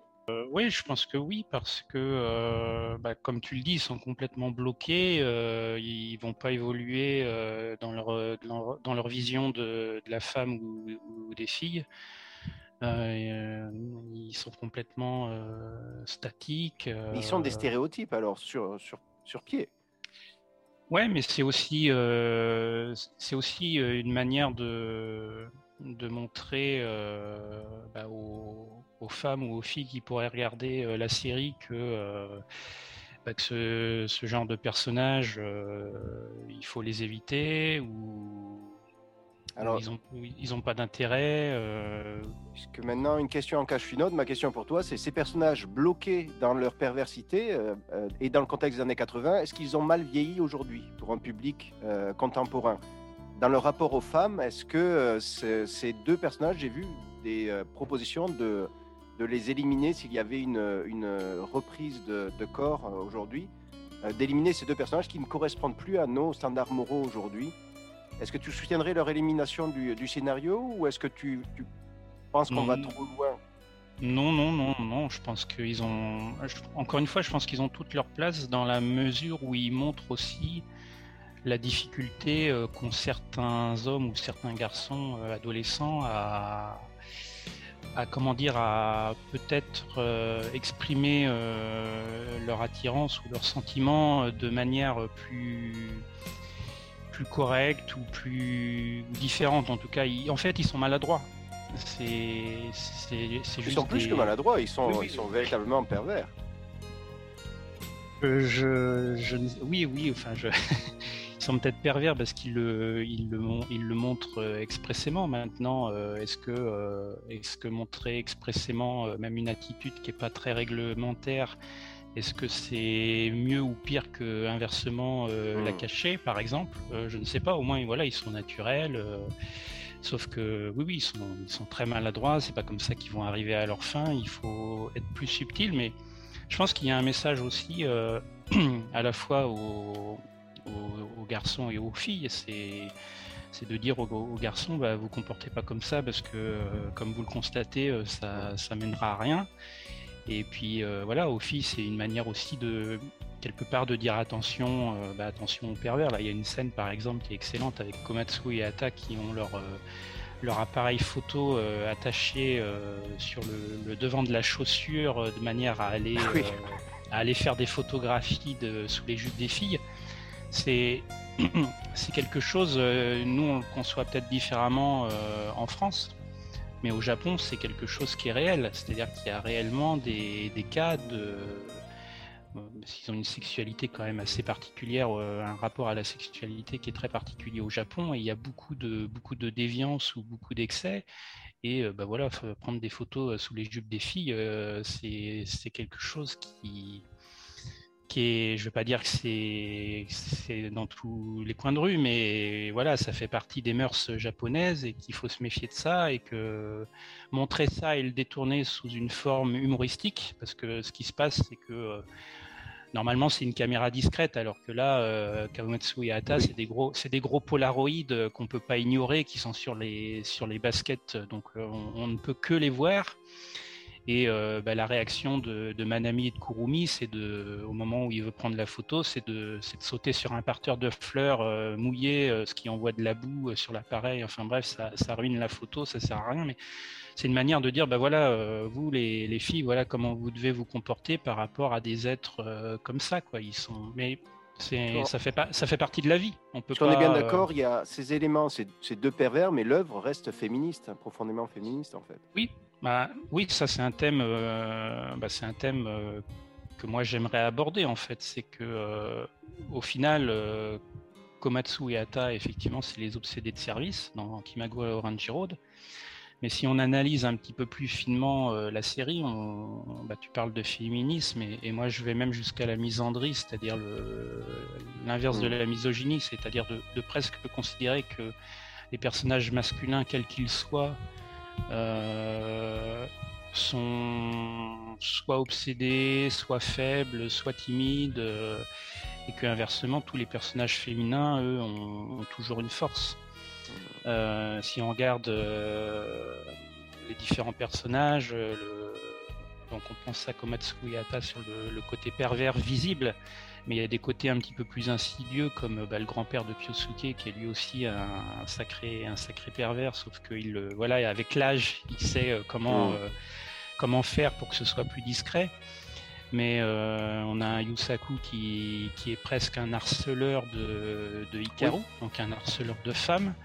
Euh, on a le, père de, Kyosuke qui quelque part euh, n'est pas loin euh, d'être tenté lorsqu'il va voir une ancienne amie dentiste et que en fait on n'est pas à, l'abri de voilà d'être faible en fait d'aller voir ailleurs même si sa femme son, épouse est décédée on a, on a, comment dire, Master qui euh, bah, fait un petit peu de l'exploitation infantile d'une autre manière parce qu'il euh, bah, il, il autorise, bah oui, il autorise Madoka euh, qui est mineure à travailler dans un dans un café alors que c'est interdit au Japon. Donc c'est une, c'est tous les personnages masculins et puis on a tous ces personnages, le professeur de tennis dans un épisode, on a le le frère de Komatsu qui est aussi obsédé que lui, on a le on a Mitsuru Ayakawa dans les OAV qui est un belâtre, voilà, Mhm. quelqu'un qui est, qui est pas très non plus intéressant euh, sur le voilà. Euh, on a- Donc finalement voilà tous les personnages euh, masculins ils ont ils ont toujours soit une faiblesse soit une timidité. Enfin, c'est- voilà et inversement tous les personnages féminins par contre sont des personnages très forts encore Komatsu ça c'est le, le sommet de l'iceberg en fait, puisque les hommes Exact. globalement sont dépeints de façon et- négative. Exactement. Et finalement, euh, bah, Core, c'est très féministe. Ce qui est intéressant aussi, c'est que bah, souvent, c'est très apprécié des, des hommes ou des garçons et on n'entend pas beaucoup de voix féminines euh, qui, qui déclarent en tout cas aimer Core. Donc c'est intéressant de voir aussi que paradoxalement, une série qui finalement est très féministe et, et qui dépeint les, les hommes de manière assez... euh, euh, assez, euh, Négativement, ouais. assez négativement. Oui, non, non, mais c'est- pas grave, je vais essayer de, de- de remettre mes idées dans l'ordre. Euh, Donc Komatsu et Ata, ce sont des, des- des personnages typiques euh, comme on voyait à la fin des années 80 dans les animés japonais. Ce sont vraiment des, des- pervers affichés. Donc c'est vrai que en- à l'époque actuelle, des personnages comme ça ne passeraient pas. Donc euh, s'il y avait un, Mm. un reboot de corps, effectivement ils auraient leur place, mais il faudrait les, faudrait les retravailler de manière à Ah, ce qu'ils d'accord. de manière à ce qu'il reste drôle tout en étant beaucoup moins pervers. Donc là, c'est bon courage aux scénaristes pour faire quelque chose de bien, mais euh, c'est vrai qu'à l'heure actuelle, il passerait pas. Sinon, oui, dans les, années les années 80, il y avait un, il y avait un pervers célèbre aussi, c'est le, fameux Ryo Saiba, le, héros de City Center. Mais lui, il avait l'avantage d'avoir euh, une, une personnalité à plusieurs facettes. C'est-à-dire qu'il était un, donc un, un excellent, un excellent tireur, un excellent tueur à. C'est Il avait aussi une, une, grande, une grande force morale, il était, il était toujours prêt pour aider les autres. Et aussi, c'était un, un, couvert de, un coureur de jupons invétéré. Mais donc lui, lui, il avait l'avantage d'être, d'être multidimensionnel, alors que Komatsu et Ata, effectivement, eux, n'ont qu'une seule dimension, ils n'ont que leur, que leur côté pervers. Fred?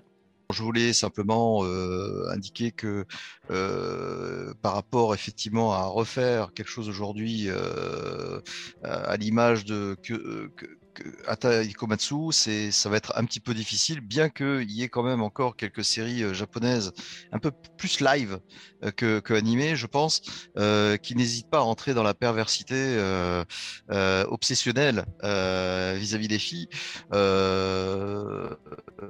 Mais ce que je, veux rajouter surtout, c'est effectivement encore semble être un, un moyen, un moment pour le public japonais d'apprendre.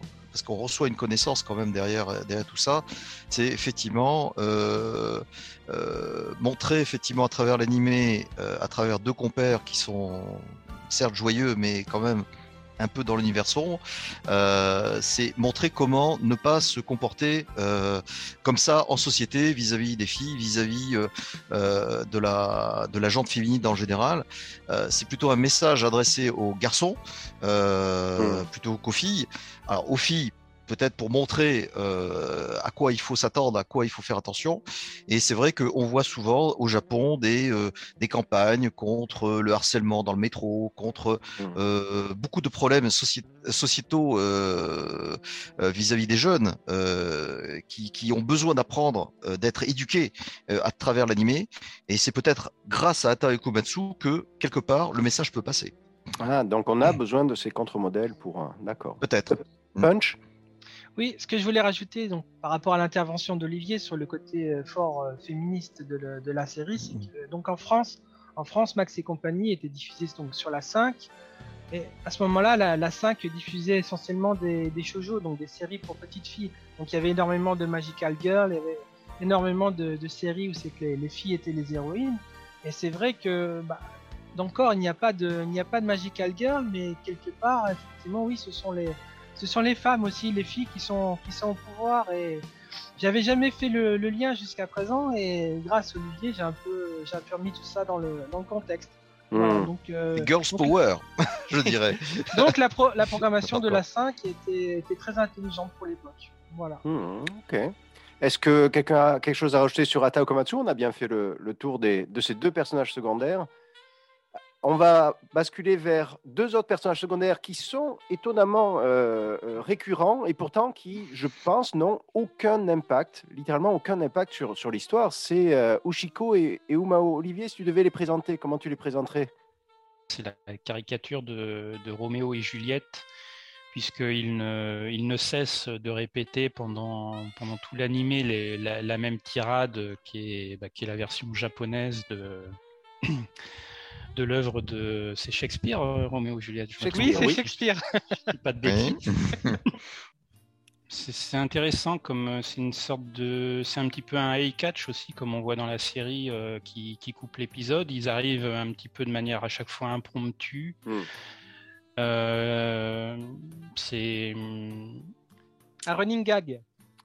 ouais c'est un running gag mais quelque part c'est le c'est le couple parfait euh, ensemble euh, qui s'aime euh, mais Alors, bon, est-ce qu'ils sont idéalisés ou ils sont ridiculisés, justement?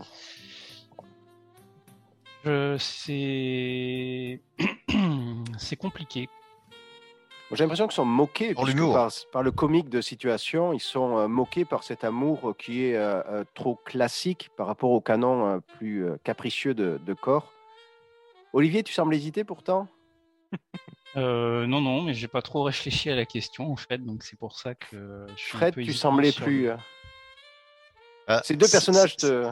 Alors, encore une fois, on se retrouve avec un duo euh, tout à l'heure euh, entre Ata et Komatsu, c'est un duo. Maintenant, on a un duo un peu opposé, euh, Omaou et Oshiko, qui, euh, euh, qui en français c'est Aldo et Lucie, Lucie ou Lucille, Voilà. euh, pour, pour préciser. Euh, c'est vrai qu'ils ont, ils sont un petit peu le, euh, le- la part humoristique d'un couple formé euh, ou d'un couple qui se forme, puisque effectivement c'est dans les derniers épisodes de la série Core qu'on voit le couple se former, et dans, euh, et dans, la, dans le premier film de Core où ils commencent apparemment à se séparer, je sais pas. Mais en tout cas, euh, pendant toute la série, on a, on a plaisir à voir euh, Umao et Oshiko parce que euh, ils s'adaptent à la situation euh, de, de, de la scène dans laquelle Kyosuke se, se retrouve. Hein, c'est toujours marrant de les voir tout d'un coup surpris par Kyosuke. C'est souvent Kyosuke qui, qui, qui, qui rencontre ces, ce couple-là, hein, sans jamais leur, euh, leur parler. Je, je Hmm. ne crois pas qu'ils se parlent à un moment donné. Euh, Je pense pas, non. non, non, je ne crois pas me souvenir. Mais en tout cas, c'est un, c'est un aspect humoristique montrant euh, comment un couple formé euh, peut être aussi marrant que, euh, que, que je dirais, l'hu- l'humour que l'on veut à travers Atariko Matsu, mais dans le sens opposé, je, Alors, je trouve. Hein. Il me, La il me semble division. que ce sont, ce sont des voisins, Mm. c'est ça, hein, de, de Kyosuke. Donc ils sont extrêmement présents. Ils vivent euh, au Oui, ils vivent, dans la, ils vivent dans la résidence apparemment de, Mm. euh, de Kyosuke. Alors, question pour, pour vous, il me semble que euh, moi je penchais plutôt pour le, le côté ridicule hein, de, de cet amour euh, fusionnel, puisque Mm. Ushiko et Umao, donc Ushi c'est la vache, Uma c'est le cheval, ça ferait un couple assez mal assorti en dépit du, du côté fusionnel qui est, qui est annoncé. Euh, c'est pour ça que j'ai toujours vu de façon assez. euh, ces, ces deux personnages sont assez, Mhm. euh, sont assez ridicules et interviennent toujours dans une dimension comique. Olivier? Mhm. Oui, bah, c'est aussi le, le côté euh, ironique et, et le rappel de l'amour impossible. C'est que Roméo, Roméo et Juliette, euh, on, on sait que l'histoire, c'est que l'amour est impossible parce qu'en fait, c'est une querelle entre deux familles. Euh, Roméo et Juliette ne font pas partie de la même famille. Il y a les Montaigu et les Capulet, il me semble. Mm. Et euh, bah, c'est pour ça qu'on a Umao et Ushiko, on a le cheval et la vache, parce qu'en fait, euh, à- par défaut, un cheval et une vache, euh, Mm. ce n'est pas, on peut pas les croiser, quoi. Ça, ne- ça nous donne, c'est impossible. Donc c'est un petit peu ce, ce, voilà, ce détournement de l'amour impossible euh, présenté différemment, mais euh, même si un amour est impossible, euh, il nous montre aussi ces deux personnages bah, qui peuvent quand même bien s'entendre, essayer de, vivre ensemble ou éprouver des, sentiments l'un pour l'autre. Et c'est cette petite pastille justement qui vient par rapport à, ce que vit Kyosuke vis- vis-à-vis de Madoka ou de, de Hikaru. C'est voilà, c'est une sorte de, de manière de voir dont, euh, enfin de, de voir comment euh, Kyosuke euh, euh, peut entrevoir euh, ses liaisons avec, euh, avec Madoka et Hikaru de différentes manières. Euh, tu, euh, Est-ce que l'un de vous euh, connaît suffisamment le manga pour confirmer qu'ils n'apparaissent pas dans le manga? C'est purement une création de l'animé Je ne Je pense. hein. oui, je je pense ne que me souviens pas. non. Punch? Oui, euh, donc euh, Ushiko et Umao, ce sont des, ce sont des personnages euh, qui semblent très amoureux et effectivement, ils passent leur temps à avoir des gestes d'affection l'un envers l'autre et euh, on, on a l'impression que c'est un, donc c'est un couple marié d'un certain âge et on, on a l'impression que, le- que leur, euh, leurs interactions, par leurs interactions, ils veulent un peu retrouver leur, leur jeunesse perdue quelque part. Ils, ils se comportent comme des adolescents. Il y a, ce côté, ce côté affection démesurée en public. Euh, donc c'est un peu, donc je dirais pour euh, pour exprimer pleinement leur amour, mais en même temps ça, ça leur permet aussi quelque part de, de retrouver une forme de jeunesse et euh, ils, ils ont, ils- je trouve qu'ils ont, ils ont un côté, un côté touchant quand même. Et effectivement, donc on, on assiste à leur rencontre euh, lors du dernier épisode, lorsque Kyosuke remonte le temps. Ah Et oui, c'est vrai. Et en fait, euh, c'est euh, c'est Ushiko qui, c'est Ushiko la, la femme. Oui. C'est Ushiko qui perd, euh, qui perd son mouchoir et c'est et c'est Umao qui le ramasse. Et paradoxalement, quand on les quand on les rencontre, ils ont l'air euh, beaucoup plus adultes, beaucoup plus matures et Oui. on a l'impression que c'est durant la durant la série qu'ils ont ils ont complètement ils ont complètement déliré. Il y a Et, une euh, forme ouais, d'amour débilitant en fait. Euh, C'est assez étrange.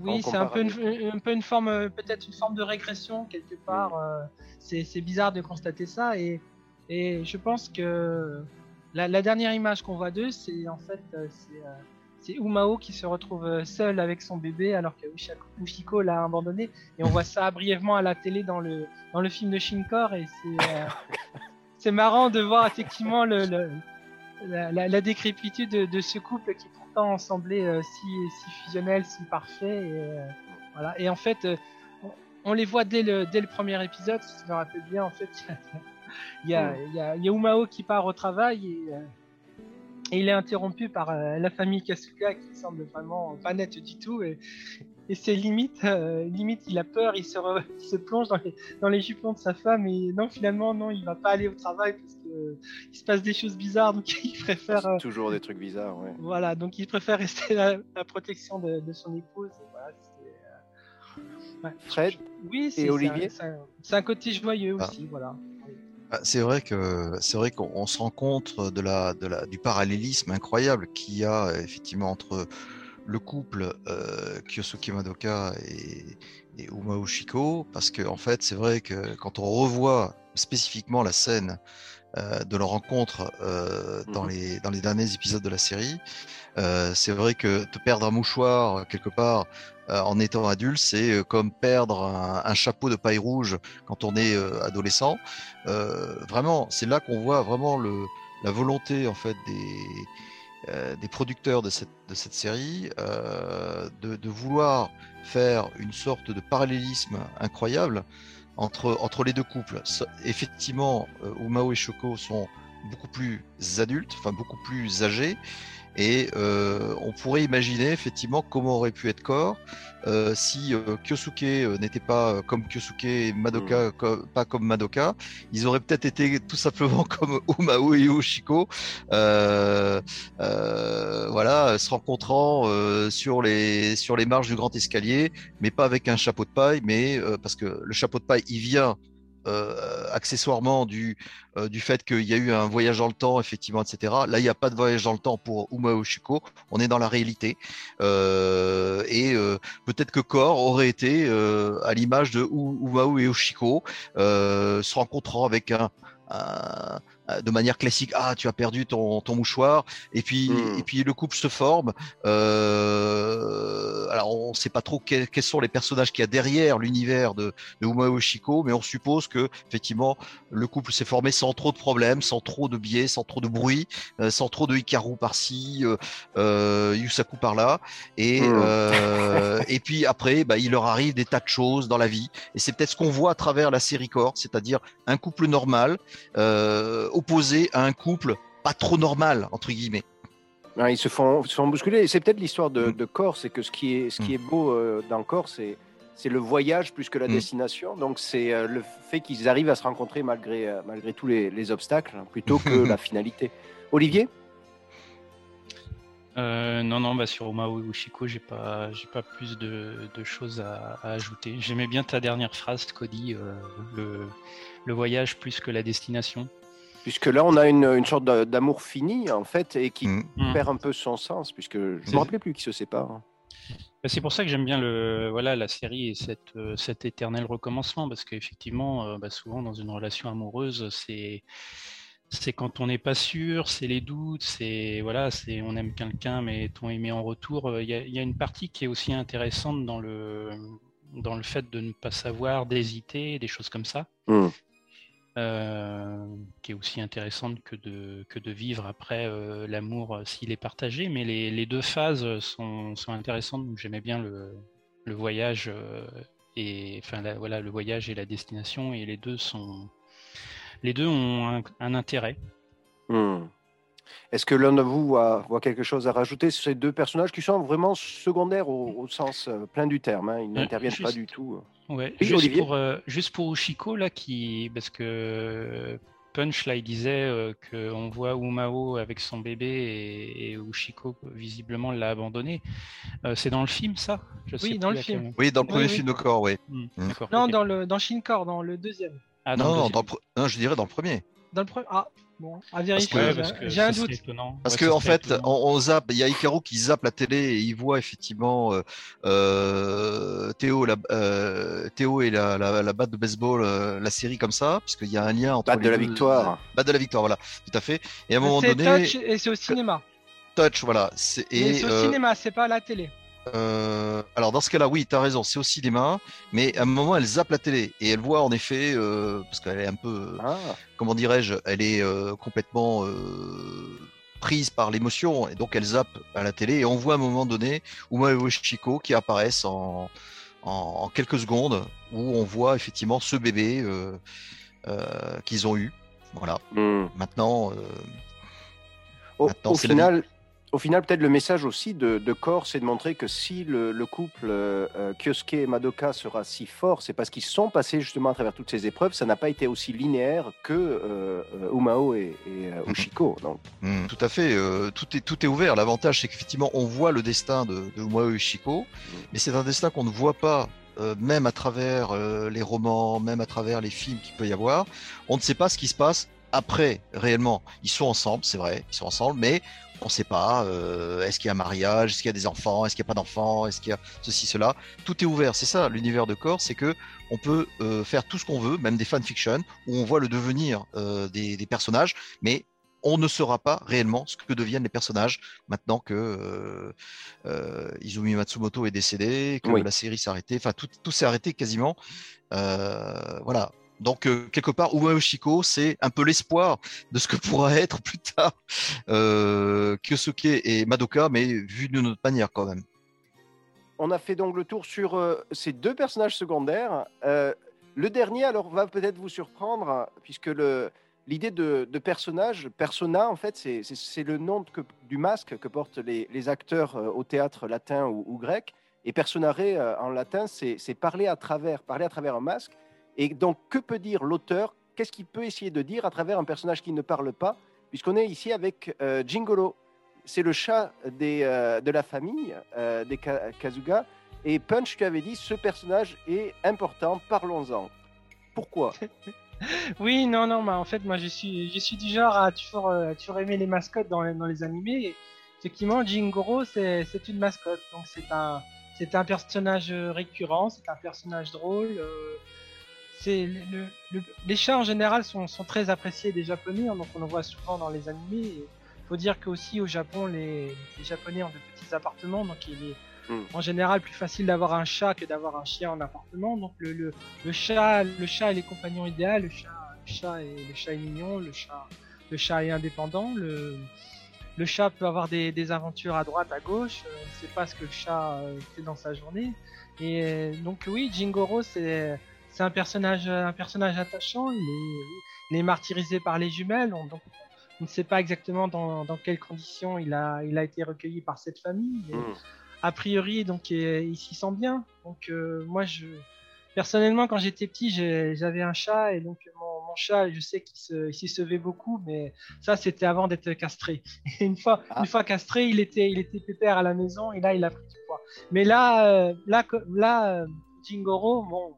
On sait pas, on sait pas dans quel, euh, dans quel état corporel il est exactement, mais on va dire que oui, il a été, il a été trop, il a été trop, trop gâté par les, par les jumelles. Effectivement, il a, Quelle est la valeur ajoutée de ce personnage puisqu'il n'apparaît pas dans le manga? C'est un ajout de l'animé encore. Bah, là encore, comme Komatsu Yata, il a, il a un rôle, il a un rôle comique, essentiellement comique, je dirais. Oui. Ah, Fred, Voilà. Olivier, Après, vous vous, vous pouvez développer. Oui, on va développer. Avec plaisir. euh, qui veut commencer? Olivier, Fred? Fred, vas-y. Oui, euh, alors euh, c'est vrai que ce, ce Jingoro n'apparaît pas dans le manga. Bon, euh, dans l'animé, cela s'impose un peu plus parce que on voit, on voit plus clairement, beaucoup, souvent, souvent même, le fait que on est en présence d'une famille hein, dont le père a perdu son épouse Mm. et euh, quelque part, je, je me dis que euh, Jingoro euh, représente une présence euh, qui prend la place d'une autre présence. Euh, le fait qu'il y ait un- une présence de plus au sein du, de la famille, parce que Jingoro fait partie de la famille, quelque part, ça, ça remplace peut-être cette maman qui, euh, qui n'est plus là. Attention, je dis pas que Jingoro remplace une maman. C'est une présence affective que tout le monde apprécie dans la famille.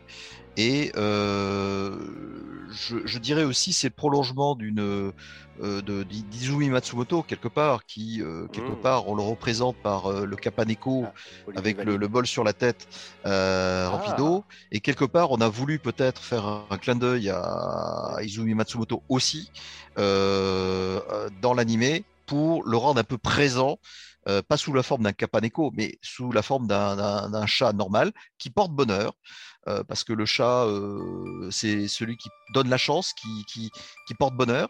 Donc c'est un peu tout ça, quelque part, qui a fait que, je pense, le, personnage de Jingoro est, important. Il apporte un- un- une vibration euh, familiale, une vibration de chance, de, de, porte-bonheur en général et de clin d'œil à Izumi Matsumoto, je pense.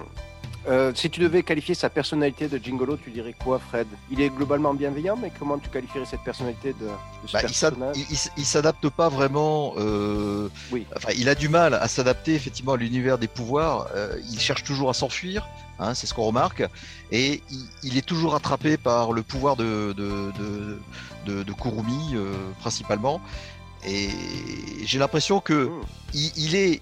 Il est vu comme étant membre de la famille, mais lui-même, il sent qu'il a besoin de partir. C'est Ouais, un, peu, un peu la contradiction, le, le décalage, c'est tout à fait. Olivier Alors moi, je vais, bah, je vais pas mal réagir parce que j'ai beaucoup de choses à dire en fait sur, sur Ah, très donc bien. euh, je, je suis content d'entendre les, les avis de, de Punch et Fred. Euh, alors je suis complètement d'accord avec, euh, avec Fred lorsqu'il dit que euh, c'est une sorte de prolongement de Matsumoto. Moi je considère qu'effectivement Jingoro c'est la personnification de d'Izumi Matsumoto dans l'animé. Faut savoir que, Jing, euh, que bon, c'est assez connu, ça, Izumi Matsumoto, il se, il se dessinait euh, très, très régulièrement sous la forme d'un kappa, effectivement.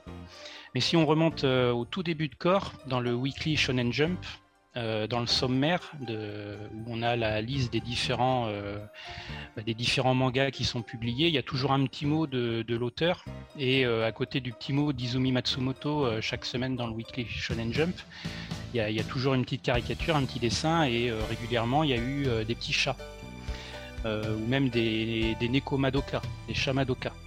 Donc c'est un animal que euh, je pense euh, Matsumoto apprécie, et, pour moi Jingoro c'est une manière pour, euh, bah, pour la réalisation de, de l'animé de, de rendre hommage à l'auteur. C'est donc euh, voilà le Jingoro il se balade un petit peu dans l'animé euh, comme si euh, Matsumoto euh, farfouillait pour, euh, Hmm. pour, sur- pour surveiller un petit peu ce qui s'y passe.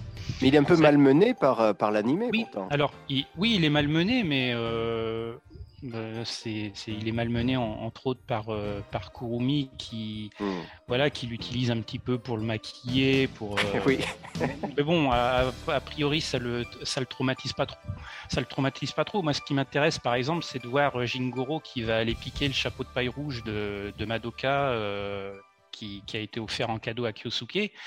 Et que euh, on voit euh, des, je crois que c'est le premier épisode d'ailleurs, hein, Jingoro qui Mm. qui, prend qui prend propriété du, du chapeau de paille rouge. euh, Justement, si on se met à la place, si on imagine que c'est Matsumoto personnifié, c'est une manière de, de dire bah hé, le chapeau, euh, c'est ça m'appartient, c'est moi qui en suis l'auteur, euh, c'est moi Izumi, ça, ça fait partie de mon œuvre, je j'en demande la, j'en exige quelque part la, la propriété.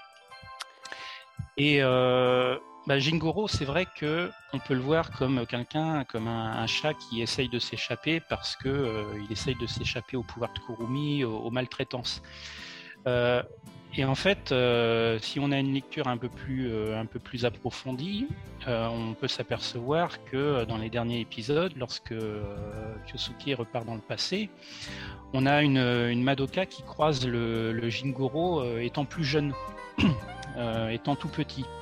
Donc le Jingoro euh, de base, de fin d'origine, il, est, il était déjà dans cette ville avant, euh, avant l'arrivée des- de la famille Kasuga. Mm. Pourtant, la famille Kasuga, lorsqu'elle arrive dans la ville, euh, ben, on s'aperçoit que le, le Jingoro, c'est devenu un gros chat, il est bien nourri et tout, et évidemment, il, il fait partie de la famille depuis longtemps. Donc moi, j'en- j'envisage Jingoro qui se serait perdu, en fait, euh, qui se serait retrouvé dans une autre ville, qui aurait été recueilli à ce moment-là par les, par les Kasuga, par la famille Kasuga. Et au moment où cette famille Kasuga euh, bah, se réemménage dans cette nouvelle ville, euh, Jingoro, et c'est ce qu'on verra avec l'épisode 29, euh, Je veux maman, où il pense Mhm. avoir retrouvé sa mère, en fait, le, le Jingoro se, se rend compte euh, qu'il vient de, bah, qu'il a été ramené par euh, sa famille Kasuga, qu'il a été ramené dans son, dans la ville de, ce- de sa naissance, dans son Mhm. lieu de naissance. Donc Jingoro, il représente aussi un retour aux racines, un, Ah. retour, un, un retour à, voilà, à ses origines et aussi à la recherche de la mère perdue, qui est une prolongation bah, de, de, de la mère disparue pour, euh, pour nos, nos différents personnages. J'y avais jamais pensé, bien vu. Kyosuke, euh, Manami et Kurumi. Et, et voilà, moi je le vois Jingoro comme, euh, comme ce, à double sens. À la fois, c'est une, une personnification de Matsumoto, de l'auteur, et qui, qui montre par euh, son attachement au chapeau de paille rouge que euh, les symboles, euh, voilà, il- c'est lui le chat qui, qui quelque part, euh, Mmh, a, a peut-être créé cette œuvre. Et par, euh, par cette recherche de mère, par ce, cet échappatoire de l'appartement qu'on pense être au début euh, parce que Kurumi l'embête, mais en fait finalement on comprend euh, av- avec cet épisode 29 qui vient bien plus tard dans la série qu'en fait il cherche juste à s'enfuir parce qu'il est revenu sur son lieu de sur son lieu de naissance, sur ses origines, qui recherche sa mère perdue. Ça met voilà, ça met en, en corrélation avec les avec l'histoire des, des différents enfants euh, Kasuga. Je, je pense Hmm. que c'est je trouve que c'est intéressant ces deux ces deux points de vue sur euh, sur Jingoro. J'avais jamais vu le, le penser au, au parallèle. Punch? Oui, euh, donc en, en fait, euh, Jingoro, c'est un personnage qui est très, très proche de Kyosuke. On, on voit qu'il dort euh, souvent dans, dans son lit. euh, on voit qu'il est, il est, souvent, il est souvent présent. On a l'impression que, que Jingoro comprend, comprend Kyosuke. On a, on a l'impression qu'il il, il lui manque la parole, mais on, on a vraiment l'impression qu'il qu'il- qu'il comprend ce qui se passe et que Oui. C'est un peu un, comment dire une, une sorte de d'alter ego, euh, je dirais, de, de Kyosuke en, en version peut-être plus euh, plus adulte, plus raisonnable en fait. Euh, c'est- pas facile à pas facile à exprimer, mais non, c'est on a l'impression qu'il qu'il fait pas partie de la famille. On a l'impression que c'est un c'est un étranger à la famille, mais en fin de compte, il est bien il est bien plus proche d'eux que, que ce qu'on pourrait croire. Ouais, il, est, il est souvent un spectateur bienveillant de ce qui se passe. Olivier? Deux, points. Alors, je suis désolé, j'ai beaucoup de choses à, dire sur Jingoro, mais deux points que je voulais également aborder, euh, c'est euh, donc la présence de Jingoro comme mascotte effectivement euh, dans le Hey Catch, c'est-à-dire que tous les épisodes euh, ont ce, petit intermède qui est un, intermède classique euh, qu'on trouve dans tous les animés, euh, dans tous les animés japonais.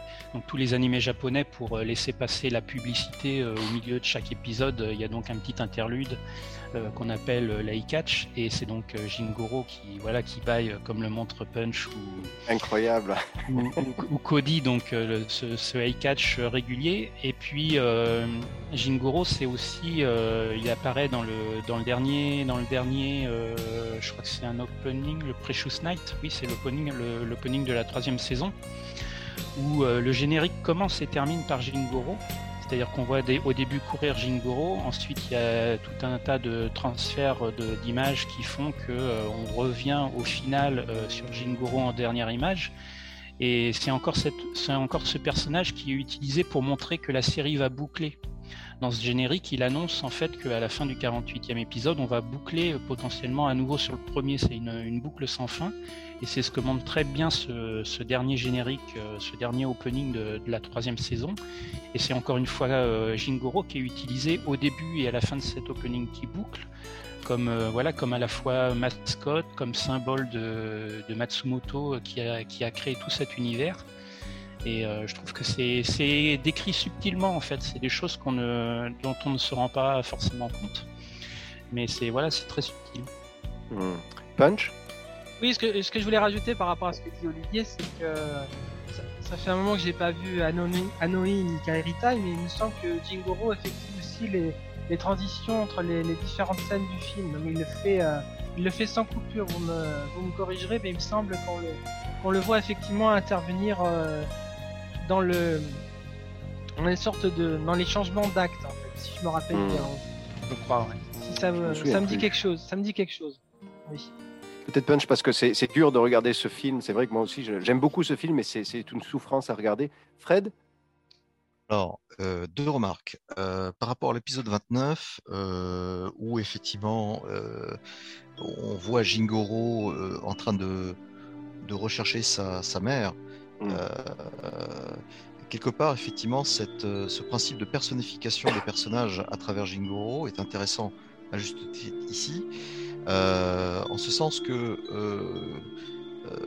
nous avons affaire à Jingoro qui recherche sa mère bon, qui finit par la trouver, bien entendu. Bon, après, euh, je vais pas spoiler, mais il se passe ce qui se passe. Mais quelque part, on retrouve quelque part.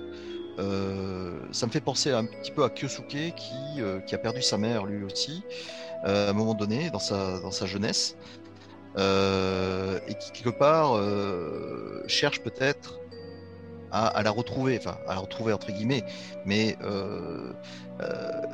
il, note en fait certainement l'absence de sa mère. Bon, ça c'est un, premier point. Deuxième point, au niveau de la personnification de, de, de, de Jingoro, quand je quand j'entends effectivement Olivier euh, dire à juste titre euh, que effectivement Izumi Matsumoto euh, quelque part, euh, il s'est un peu incarné dans, Jingoro quelque part. Euh, eh bien, je trouve que euh, euh, ce clin d'œil qu'on a fait envers Izumi Matsumoto dans l'animé, malheureusement, je trouve que euh, Jingoro a été très malmené dans le premier film de corps, puisqu'on sait que dans le premier film de corps, euh, Izumi Matsumoto n'a pas participé hein, Oui. concrètement à euh, sa, sa- sa production. C'est Kenji Donc- Terada qui était à, à- Alors- pour le scénario. C'est pour ça que je trouve que euh, Jingoro finit un petit peu mal, entre guillemets, non pas dans l'animé, la série télé, mais un peu dans le film, puisqu'on le voit un petit peu amorphe, baillant, enfin, il est là, quoi, mais sans, sans, sans être là quelque part. Et euh, quelque part, euh, j'ai l'impression qu'on a personnifié l'attitude de Jingoro, euh, sa présence sans l'être, par le fait que Izumi Matsumoto, Izumi Matsumoto n'était pas là, pas présent dans, dans le film de corps. Voilà. Et le film euh, propose une fin différente du manga. Donc, effectivement, cette absence euh, euh, ou cette impuissance de, de Jingoro. Mais Ouais, bah, j'en- j'entends les propos de Fred, je trouve que c'est très intéressant. Alors, il faudra que je revoie le premier film parce que ça fait une éternité, même en HD, que je n'ai pas osé le revoir. ah, pareil, hein, même traumatisme. Donc, euh, je sais que la prochaine fois que je le verrai, euh, ça sera dans sa version haute définition. J'ai déjà vu des extraits d'ailleurs, c'est juste euh, enfin, ce qu'ont fait, ce qu'ont fait les, les Américains ou les Japonais en termes d'image, c'est juste sublime. Alors, effectivement, on peut toujours critiquer les les histoires de recadrement 16 neuvième, la perte la perte d'une partie de l'image, euh, bah, ça c'est des choix euh, éditoriaux, hein, voilà. Mais euh, en tout cas niveau qualité de l'image, là on est vraiment dans le sublime. Donc pour un film comme Core, enfin comme le premier film, je pense qu'il faut pas le faut pas le louper de le voir dans cette version. D'ailleurs, c'est intéressant de. Bon, là, je suis un petit hors sujet, mais, tant pis. Euh, c'est intéressant de se dire si euh, ce film qui a été, pour lequel il y a une VOSTF qui a été euh, produite avec Canal+, là, je sais pas si on verra passer à la télé ou, ou quoi que ce soit, mais je pense que le premier film de Corse, c'est un film qui pourrait presque être diffusé sans connaître Corse, c'est-à-dire sans même avoir la, sans avoir vu la première série TV, juste pour montrer euh, le, bah, les impacts d'une décision difficile euh, dans un couple. Je pense que même quelqu'un qui voit juste le premier film de corps, il peut le voir comme un, comme un drame en fait, de manière euh, tout à fait indépendante. Et je pense que c'est intéressant. Donc du coup, je me dis qu'un jour ce film passera peut-être à la télé ou bon, je, je crois pas pour une sortie ciné, mais Mm. mais il aurait, il pourrait intéresser des gens qui connaissent pas du tout euh, la, série. Je pense qu'il est- il se suffit, il est autosuffisant en fait. Il se suffit à lui-même. C'est vrai, on comprend facilement. Oui. Donc bah, voilà, donc ce que dit Fred sur euh, sur euh, sa vision de, de Jingolo dans le premier film, c'est intéressant. Euh, bah, ça appuie du coup euh, moi mon, idée de personnification de, Matsumoto à l'intérieur de, Jingoro. Ce qui est intéressant, c'est de se dire que dans ce cas-là, c'est Kenji Terada qui, comme c'était lui le réalisateur, qui a décidé de maintenir le personnage de Jingoro dans le premier film et de et de lui faire euh, peut-être euh, de lui de lui faire faire euh, ou de, de lui faire dire entre guillemets en langage chat ce que il a ce que il avait comme ressenti euh, vis-à-vis de ce que pensait Matsumoto de, Oui. de- du film qu'il réalisait peut-être c'est peut-être un, clin d'œil c'est intéressant ouais. je pense qu'il faudra revoir le, le premier film mais en tout cas ça appuie cette personnification de, de l'auteur dans Jingoro Tout à fait. Et euh, bah, juste une petite précision, en fait, à la fin de, de l'épisode 29, euh, ce qu'on comprend, c'est que, euh, en fait, euh, Jingoro, malheureusement, il retrouve pas sa, sa mère. Il, enfin, il, croise un autre chat, mais il s'avère que finalement, ce, ce n'était pas sa mère. Ce qu'on peut comprendre, parce qu'il s'est déjà passé six années entre euh, le moment où Jingoro était petit et, et le moment où on le retrouve euh, lorsque Kyosuke emménage. Donc multiplié par euh, Généralement, on multiplie par 7, je crois, pour les chats, donc ça fait 42 ans euh, après. Donc, euh, il y a longtemps que sa mère est, est probablement décédée. Mais ça, voilà, ça, ça rappelle aussi cette absence de la mère pour les, pour les, bah, pour les, pour les enfants Kasuga, et, et ça montre aussi Mhm. que, et ça va d'autant plus vite pour la vie d'un chat, qui est, qui est cette fois plus rapide en quelque sorte, que euh, bah voilà, le, le temps passe très vite et il- moi je pense que c'est une manière aussi de, de montrer que euh, bah, il faut pas perdre de temps, que quand on a envie de, de faire quelque chose ou de déclarer quelque chose, euh, il faut il faut le faire euh, rapidement parce qu'après c'est trop tard et que euh, bah voilà la vie fait aussi qu'on perd des, des êtres chers et ça fait partie de ça fait partie du voyage quoi. Et dernière petite chose parce que je vois que Fred va, va s'en aller. Ouais, signaler aussi. Il a des choses à faire, il va pas mourir. Ouais. hein. non, non, bah, c'est parce que là on est dans, le- dans la fin du, on est dans la fin du voyage. C'est Madame Cyberfred aussi qui va partir aussi. C'est vrai que dans le J'ai pas envie de la perdre. Non, c'est vrai, c'est vrai que dans le contexte, non, c'est intéressant de, de remarquer aussi que même Jingoro, qui est qu'on pourrait considérer comme un personnage euh, vraiment euh, lambda, bah, en, en fait, on voit qu'au travers de ce personnage, il y a énormément de, de choses subtiles qui sont qui sont distillées, mais que même Jingoro, lui, il a le droit aussi à ses épisodes spéciaux. Il en a quand même deux, c'est énorme. Il a donc euh, bah, Je veux maman où il recherche sa, enfin, il croit avoir retrouvé sa, sa, sa mère. Puis il y a l'épisode Top Gun euh, où il est où il est transformé en en, go- En antagoniste. en- voilà, en Godzilla. Euh, donc il a il a quand même le droit à des à des épisodes spéciaux, alors que paradoxalement, euh, Komatsu et Ata, dont on parlait tout à l'heure, euh, bah, eux, c'est des personnages secondaires et ils sont encore moins bien placés que Jingoro, puisque eux-mêmes eux-mêmes n'ont pas le droit à leurs épisodes spéciaux. Voilà. C'est vrai. Jingo- Sauf le oui, frère de Seiji beaucoup- Komatsu. Oui, sauf euh, le frère, ouais. Jingoro est beaucoup- Jingoro est beaucoup plus mature que, que Komatsu Yata. C'est clair. C'est vrai. Bon, il a l'air s'il est moins sept fois- obsédé. il a est l'air moins obsédé. vieux. Donc ça, ça nous a semblé important justement de revenir sur ces personnages secondaires hein, qui, euh, qui permettent de mettre en relief les personnages principaux, mais qui plus ou moins ont un impact sur, euh, sur l'histoire de, de Core. Parce qu'on ne peut pas comprendre en fait ce- cet univers sans euh, euh, tous ces, euh, ces éléments secondaires qui gravitent autour des, des personnages. Donc Kurumi, Manami, Master, Yusaku, Hata, Komatsu, Ushiko Umao, Jingolo. Alors, ce podcast va préparer un deuxième. Il y aura une deuxième partie quand euh, on, avancera plus dans, dans la série avec d'autres personnages secondaires. Donc, on vous les, on vous les garde ici euh, euh, pour rester en réserve. Est-ce que vous avez un, mot de la fin? Eh bien, j'ai été très content de faire ce podcast avec vous tous. Je pensais pas que les, les discussions seraient aussi intéressantes et donc je remercie mes, mes deux compères Olivier et Fred qui, qui ont bien enrichi ce débat. Je... Franchement, chapeau messieurs. On a Chapeau de paille, trio. chapeau de paille bien sûr. Mm. chapeau de paille. ouais. On a tout On a un sacré trois heures trio, sur des personnages voilà. secondaires. Olivier Ouais, j'avais, bah, euh, j'avoue que avant de faire le podcast, j'étais un petit peu inquiet sur, euh, sur le sujet, parce que c'est vrai que le thème des personnages secondaires, euh, je ne savais pas si on aurait des choses à dire, et bon, bah, visiblement, on a quand même discuté plusieurs heures. Je ne savais pas non plus si ça serait intéressant, et euh, de ce que j'ai entendu, on a quand même, en tout cas, soulevé, je pense, des, éléments intéressants, et puis peut-être des pistes de, réflexion pour euh, les auditrices et les auditeurs, euh, et voilà, qui, les- amènera à à voir des choses auxquelles euh, ils n'avaient pas pensé, et puis qui offront peut-être aussi leur propre, leur propre réflexion de, de l'animé, et qui viendront nous, bah, nous dresser leur, euh, leur propre euh, interprétation de ces, de ces personnages secondaires sur, euh, sur notre forum. Sur le forum, je mettrai le lien avec le, le podcast. Oui, Je vous oui. remercie tous les trois. On se donne rendez-vous pour le prochain podcast. À bientôt. À bientôt. Merci, merci Cody.